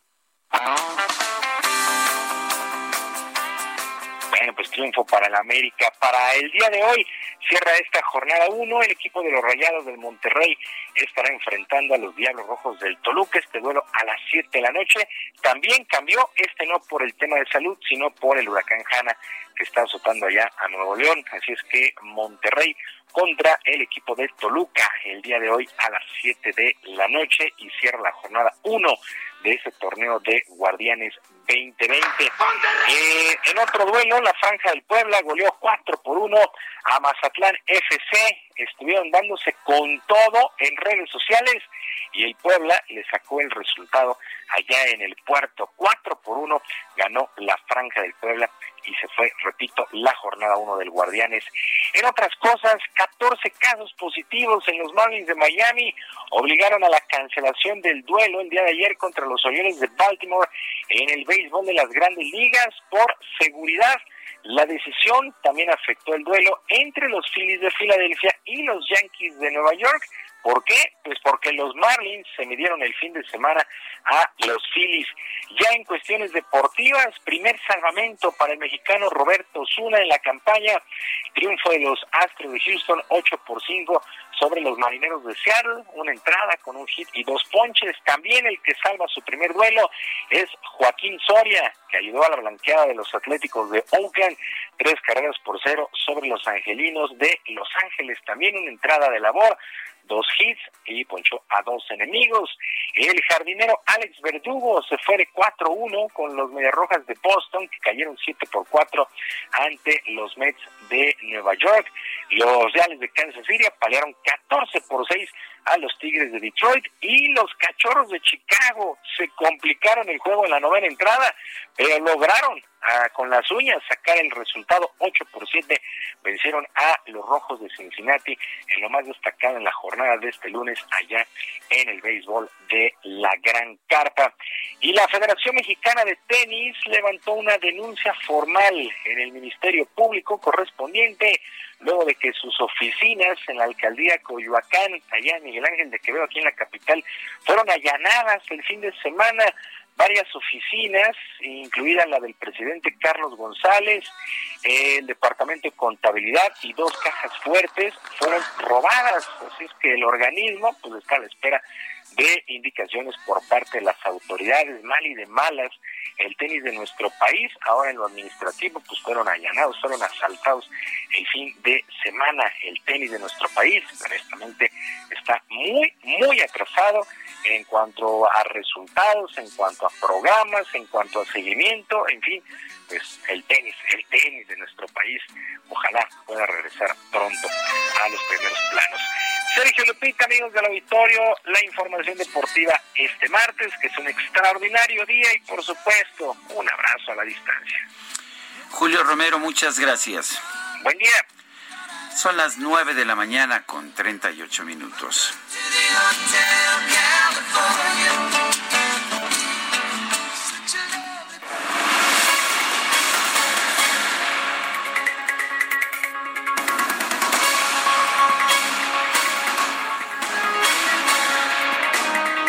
Las 9 con 39, una persona del público me cuenta la historia de un restaurante eh, pues que está sin ingresos desde marzo, que se está endrogando con un banco para soportar la epidemia, bajó sus empleados de 90 a 50 en junio y pues ya no podía más, pidió un convenio de pago al IMSS, se atrasó unos días, pero pagó, pero la respuesta del IMSS es que le mandó tres multas por 22 mil pesos cada una y ese mismo día le llegaron visitas de la Secretaría del Trabajo y del INVEA parece que ya el restaurante no va a poder aguantar más. Los 50 empleados restantes tendrán que ser despedidos. Uno trató de mantener el negocio, pero el gobierno en lugar de ayudar dio la puntilla. Me piden divulgar esto. Es el restaurante Rioja del Club España. Y bueno, pues parece que son las historias de terror que estamos viendo en este momento. Y bueno, vamos a, conocer de otras historias y vamos a preguntarle a Gonzalo Monroy que ha estado tuiteando y que nos ha estado alertando sobre pues que hay que tener eh, ahí atención también al reporte no de petróleos mexicanos, lo que ocurre en esto, lo que ha ocurrido en este segundo trimestre. Y Gonzalo Monroy, director general de la consultoría GIMEC, ¿cómo estás? Qué gusto saludarte esta mañana. Mi querida Lupita, muy buenos días. Eh, Gonzalo, cuéntanos, eh, ¿qué podemos esperar de petróleos mexicanos el día de hoy y qué tan cerca está de perder el grado de inversión? Pues de hecho, Sergio, te, te platicaré que en abril justamente eh, ya eh, Standard Poor's es la única que mantiene a Pemex con el grado de inversión, tanto Moody's como Fitch ya lo han bajado a bono basura, por lo cual se cumple el criterio de dos de tres calificadores importantes y ya lo ha perdido de manera efectiva. ¿Qué podemos esperar al día de hoy? Bueno, hoy podemos esperar eh, resultados históricos, pero de una muy mala manera. Hoy vamos a ver cosas, combinaciones de los precios excesivamente bajos, incluso negativos que llegamos a ver en mayo. Hoy vamos a ver los efectos del COVID, que se los estoy adelantando, una pérdida más o menos de 40% de los ingresos de exportación, cuando no había a quien venderle petróleo, y por el lado doméstico 60% aproximadamente de ventas internas. Cuando todo mundo se guardó los primeros días de la pandemia, justamente que la actividad industrial. Habrá un pequeño repunte cambiario, porque justamente el tipo de cambio que tuvimos el primer trimestre era más alto el que vimos en el segundo, igual por la misma parte del COVID, y veremos justamente unas pérdidas que por desgracia siguen acelerándose de manera sustantiva, principalmente por el mal negocio de la refinación. Y pues bueno, hoy, hoy veremos justamente eh, todo esto en medio justamente también de una semana complicada. También veremos para el jueves el reporte de, del PIB del segundo trimestre, que también se espera que sea espectacularmente malo, algo también histórico. Y para el fin de semana estaremos viendo que México va a tener más eh, casos y más muertes que el propio Inglaterra para ser el tercer lugar mundial de COVID. Así que es, es una mala semana para empezar esto. Eh, Gonzalo, ¿esto producto de malas decisiones o producto de la situación eh, mundial, de lo que estamos viviendo, de esto que pues ha afectado a todos los países? Eh, es un poco de ambas. Yo, para ser más preciso, yo te diría que son las malas decisiones que se vieron agravadas o magnificadas por el efecto inesperado del COVID-19. Hay que recordarle al público de que los primeros tres meses del año, antes de que nos pegara el COVID, Pemex le había puesto unas pérdidas de más de 23 mil millones de dólares. Esto es equivalente a 2% del PIB. Esto tan solo en los primeros tres meses. Ahora, justamente con una empresa debilitada con operaciones y una estrategia que no está funcionando, pues obviamente quedó más expuesto, más desnuda, si queremos llamar de esta manera, la, la mala decisión y las malas estrategias. Muy bien, entonces eh, estamos viendo un problema ya sistemático, no es no es nada más la baja del petróleo. Es correcto, es correcto, Sergio. Ahorita, por ejemplo, veremos que las refinerías que habían subido considerablemente en los meses de marzo y de abril van a volver a bajar y por desgracia con ello van a aumentar las pérdidas. También veremos justamente también eh, que no ha habido descubrimientos notables. Vamos a ver justamente que la producción no tanto producto de, lo que yo llamo la telenovela que vimos en la OPEP, sino más producto de la declinación de los campos, que también empezó a declinar la producción petrolera. Por el otro lado, no se han hecho los acuses necesarios. Habría que estar pensando en cómo reducir costos, pero Pemex en esta parte donde hay que reconocerlo, no le ha pagado buena parte de sus proveedores, pues simplemente tiene un problema estructural que parece no tener una solución de corto plazo. Bueno, pues gracias Gonzalo Monroy por haber conversado con nosotros. Les mando un gran abrazo, Sergio Gracias. Igual para ti, muy buenos días, Gonzalo. Y Daniel Magaña está por allá en el Hospital Ángeles del Pedregal, donde tendrá su audiencia Emilio Lozoya. ¿Y qué pasa, Daniel? Efectivamente, bueno, pues continuamos, eh, pues varios colegas medios de comunicación al exterior de esta pues clínica en la zona sur de la ciudad, Camino a Santa Teresa y Periférico Sur. Bueno, pues ha dado inicio esta audiencia, pues como les comentaba, seguiremos pues a través de vía remota por WhatsApp, una, pues abierto la judicatura para dar seguimiento a este caso. Todavía no hay pues más trascendencia en cuanto a la información que ha surgido, lo que sí, bueno, pues ya el abogado, eh, pues eh, Miguel Ontivero se encuentra también en el interior de este nosocomio en cuanto a las condiciones viales, pues realmente sin complicaciones, la zona de Periférico Sur en dirección a Insurgentes o bien las personas que ingresan hacia la zona del Pedregal a través de la avenida Camino Santa Teresa. El reporte muy, bien. gracias Daniel, muy buenos días. Pues ya dio inicio a las nueve de la mañana con 35 minutos esta audiencia, así que estaremos pues atentos con la información que ahora Sergio pues eh, nos explican que por el COVID no puede ser presencial y que por ello pues eh, vamos a tener información a través del WhatsApp. Nos estaremos informando a través del WhatsApp. Son las nueve con 45, vamos a un resumen de la información más importante. Juez José Artemio Zúñiga Mendoza decretó a las 9.35 de la mañana el inicio de la audiencia al exdirector de Pemex, Emilio Lozoya. Y el subsecretario de Prevención y Promoción de la Salud, Hugo López Gatel, informó que en todo el continente americano, México ocupa el quinto lugar en mortalidad por COVID-19 con 32.64 por 100 mil habitantes.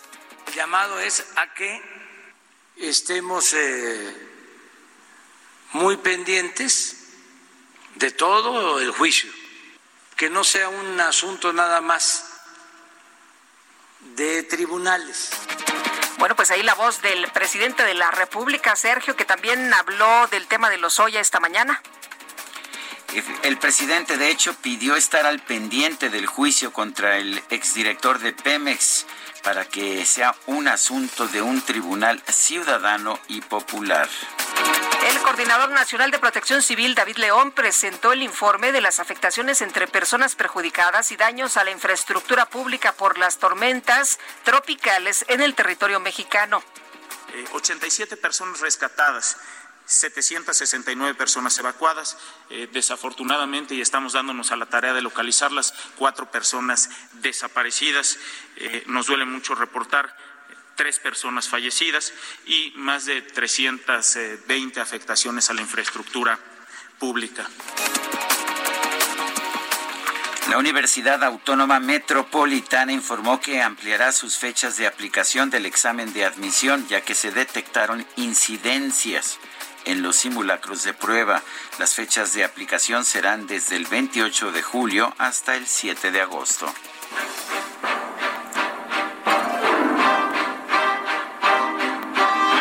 Sergio, para los amantes del terror, ¿qué pasa? Cuéntanos.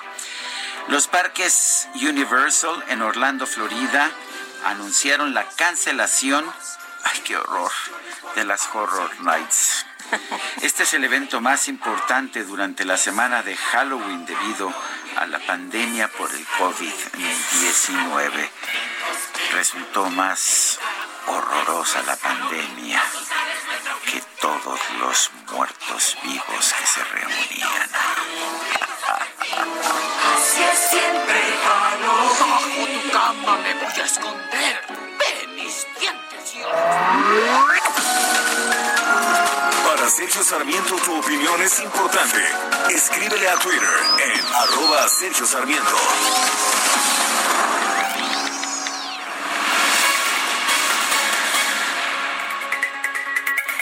Bueno, seguimos con la información y ¿qué cree usted? Google mantendrá a sus empleados en casa hasta por lo menos eh, julio del 2021.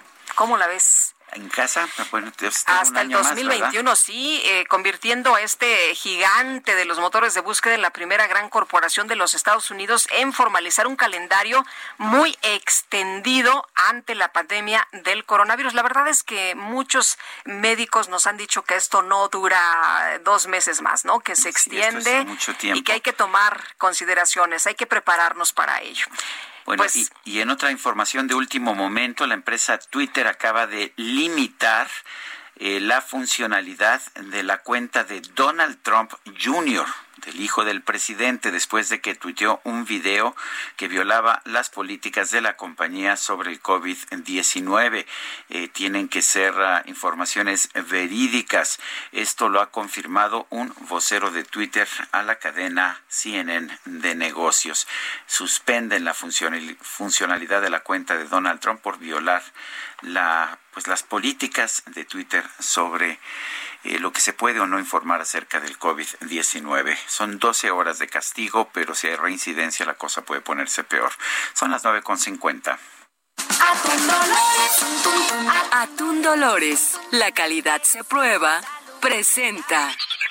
Acompaña a la chef Ana Martorell a descubrir el secreto para encontrar el sabor imposible que obsesiona. Bienvenidos a Gastrolab con Sergio Sarmiento y Lupita Juárez. Y ya llegó el momento delicioso de este espacio. Fíjate que ya está con nosotros Ana Martorell. Le decía yo ayer a Ana Martorell, ay, tengo ganas de que ya termine esta pandemia, nos vamos a comer. Y en vez de poner trato hecho, le puse trago hecho. No sé por... Ay, ay, ay. ¿Cómo se ve que es? Trago Y yo le dije que sin duda alguna nos tenemos que ir por unos tequilitas en cuanto acabe esto, pero después de la nota anterior, que esto va a durar un año, Lupita con tapabocas Sí, y pomate, pero nos vamos. Pero no, sí, cómo no, y, o, o por lo menos unos chocolatitos envinados, mi querida Ana.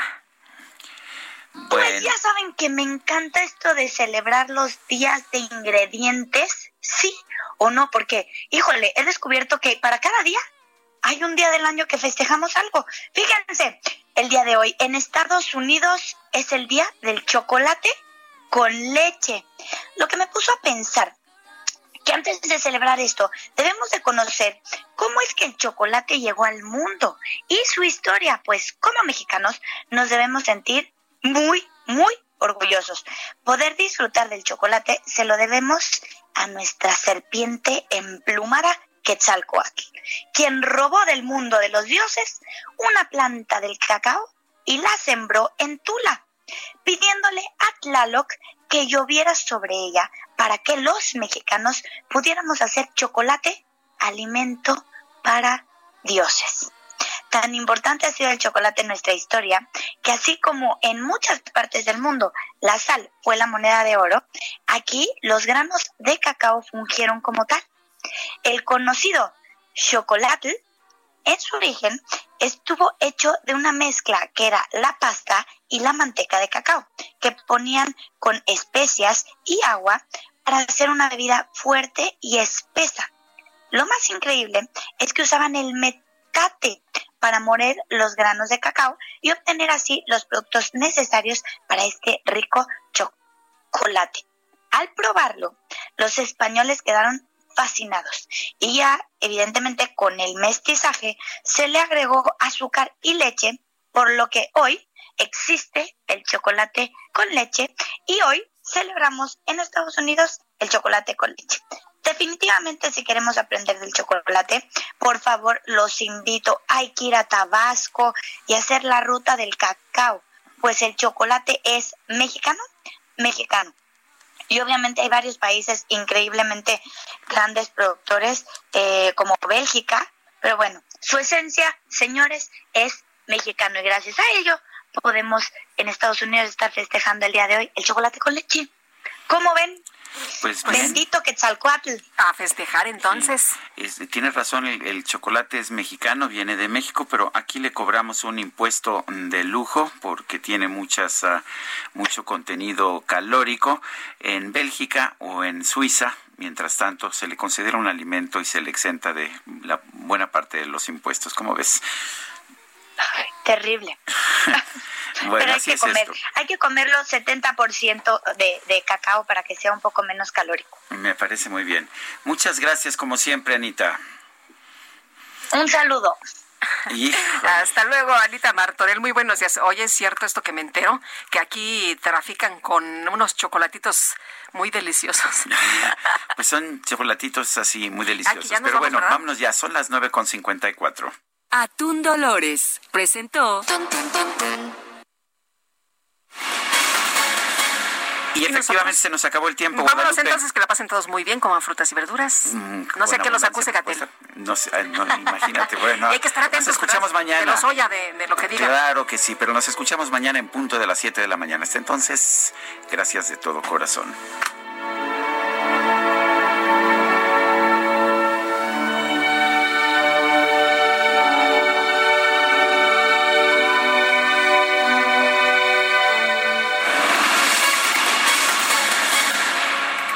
Heraldo Media Group presentó Sergio Sarmiento y Lupita Juárez por El Heraldo Radio.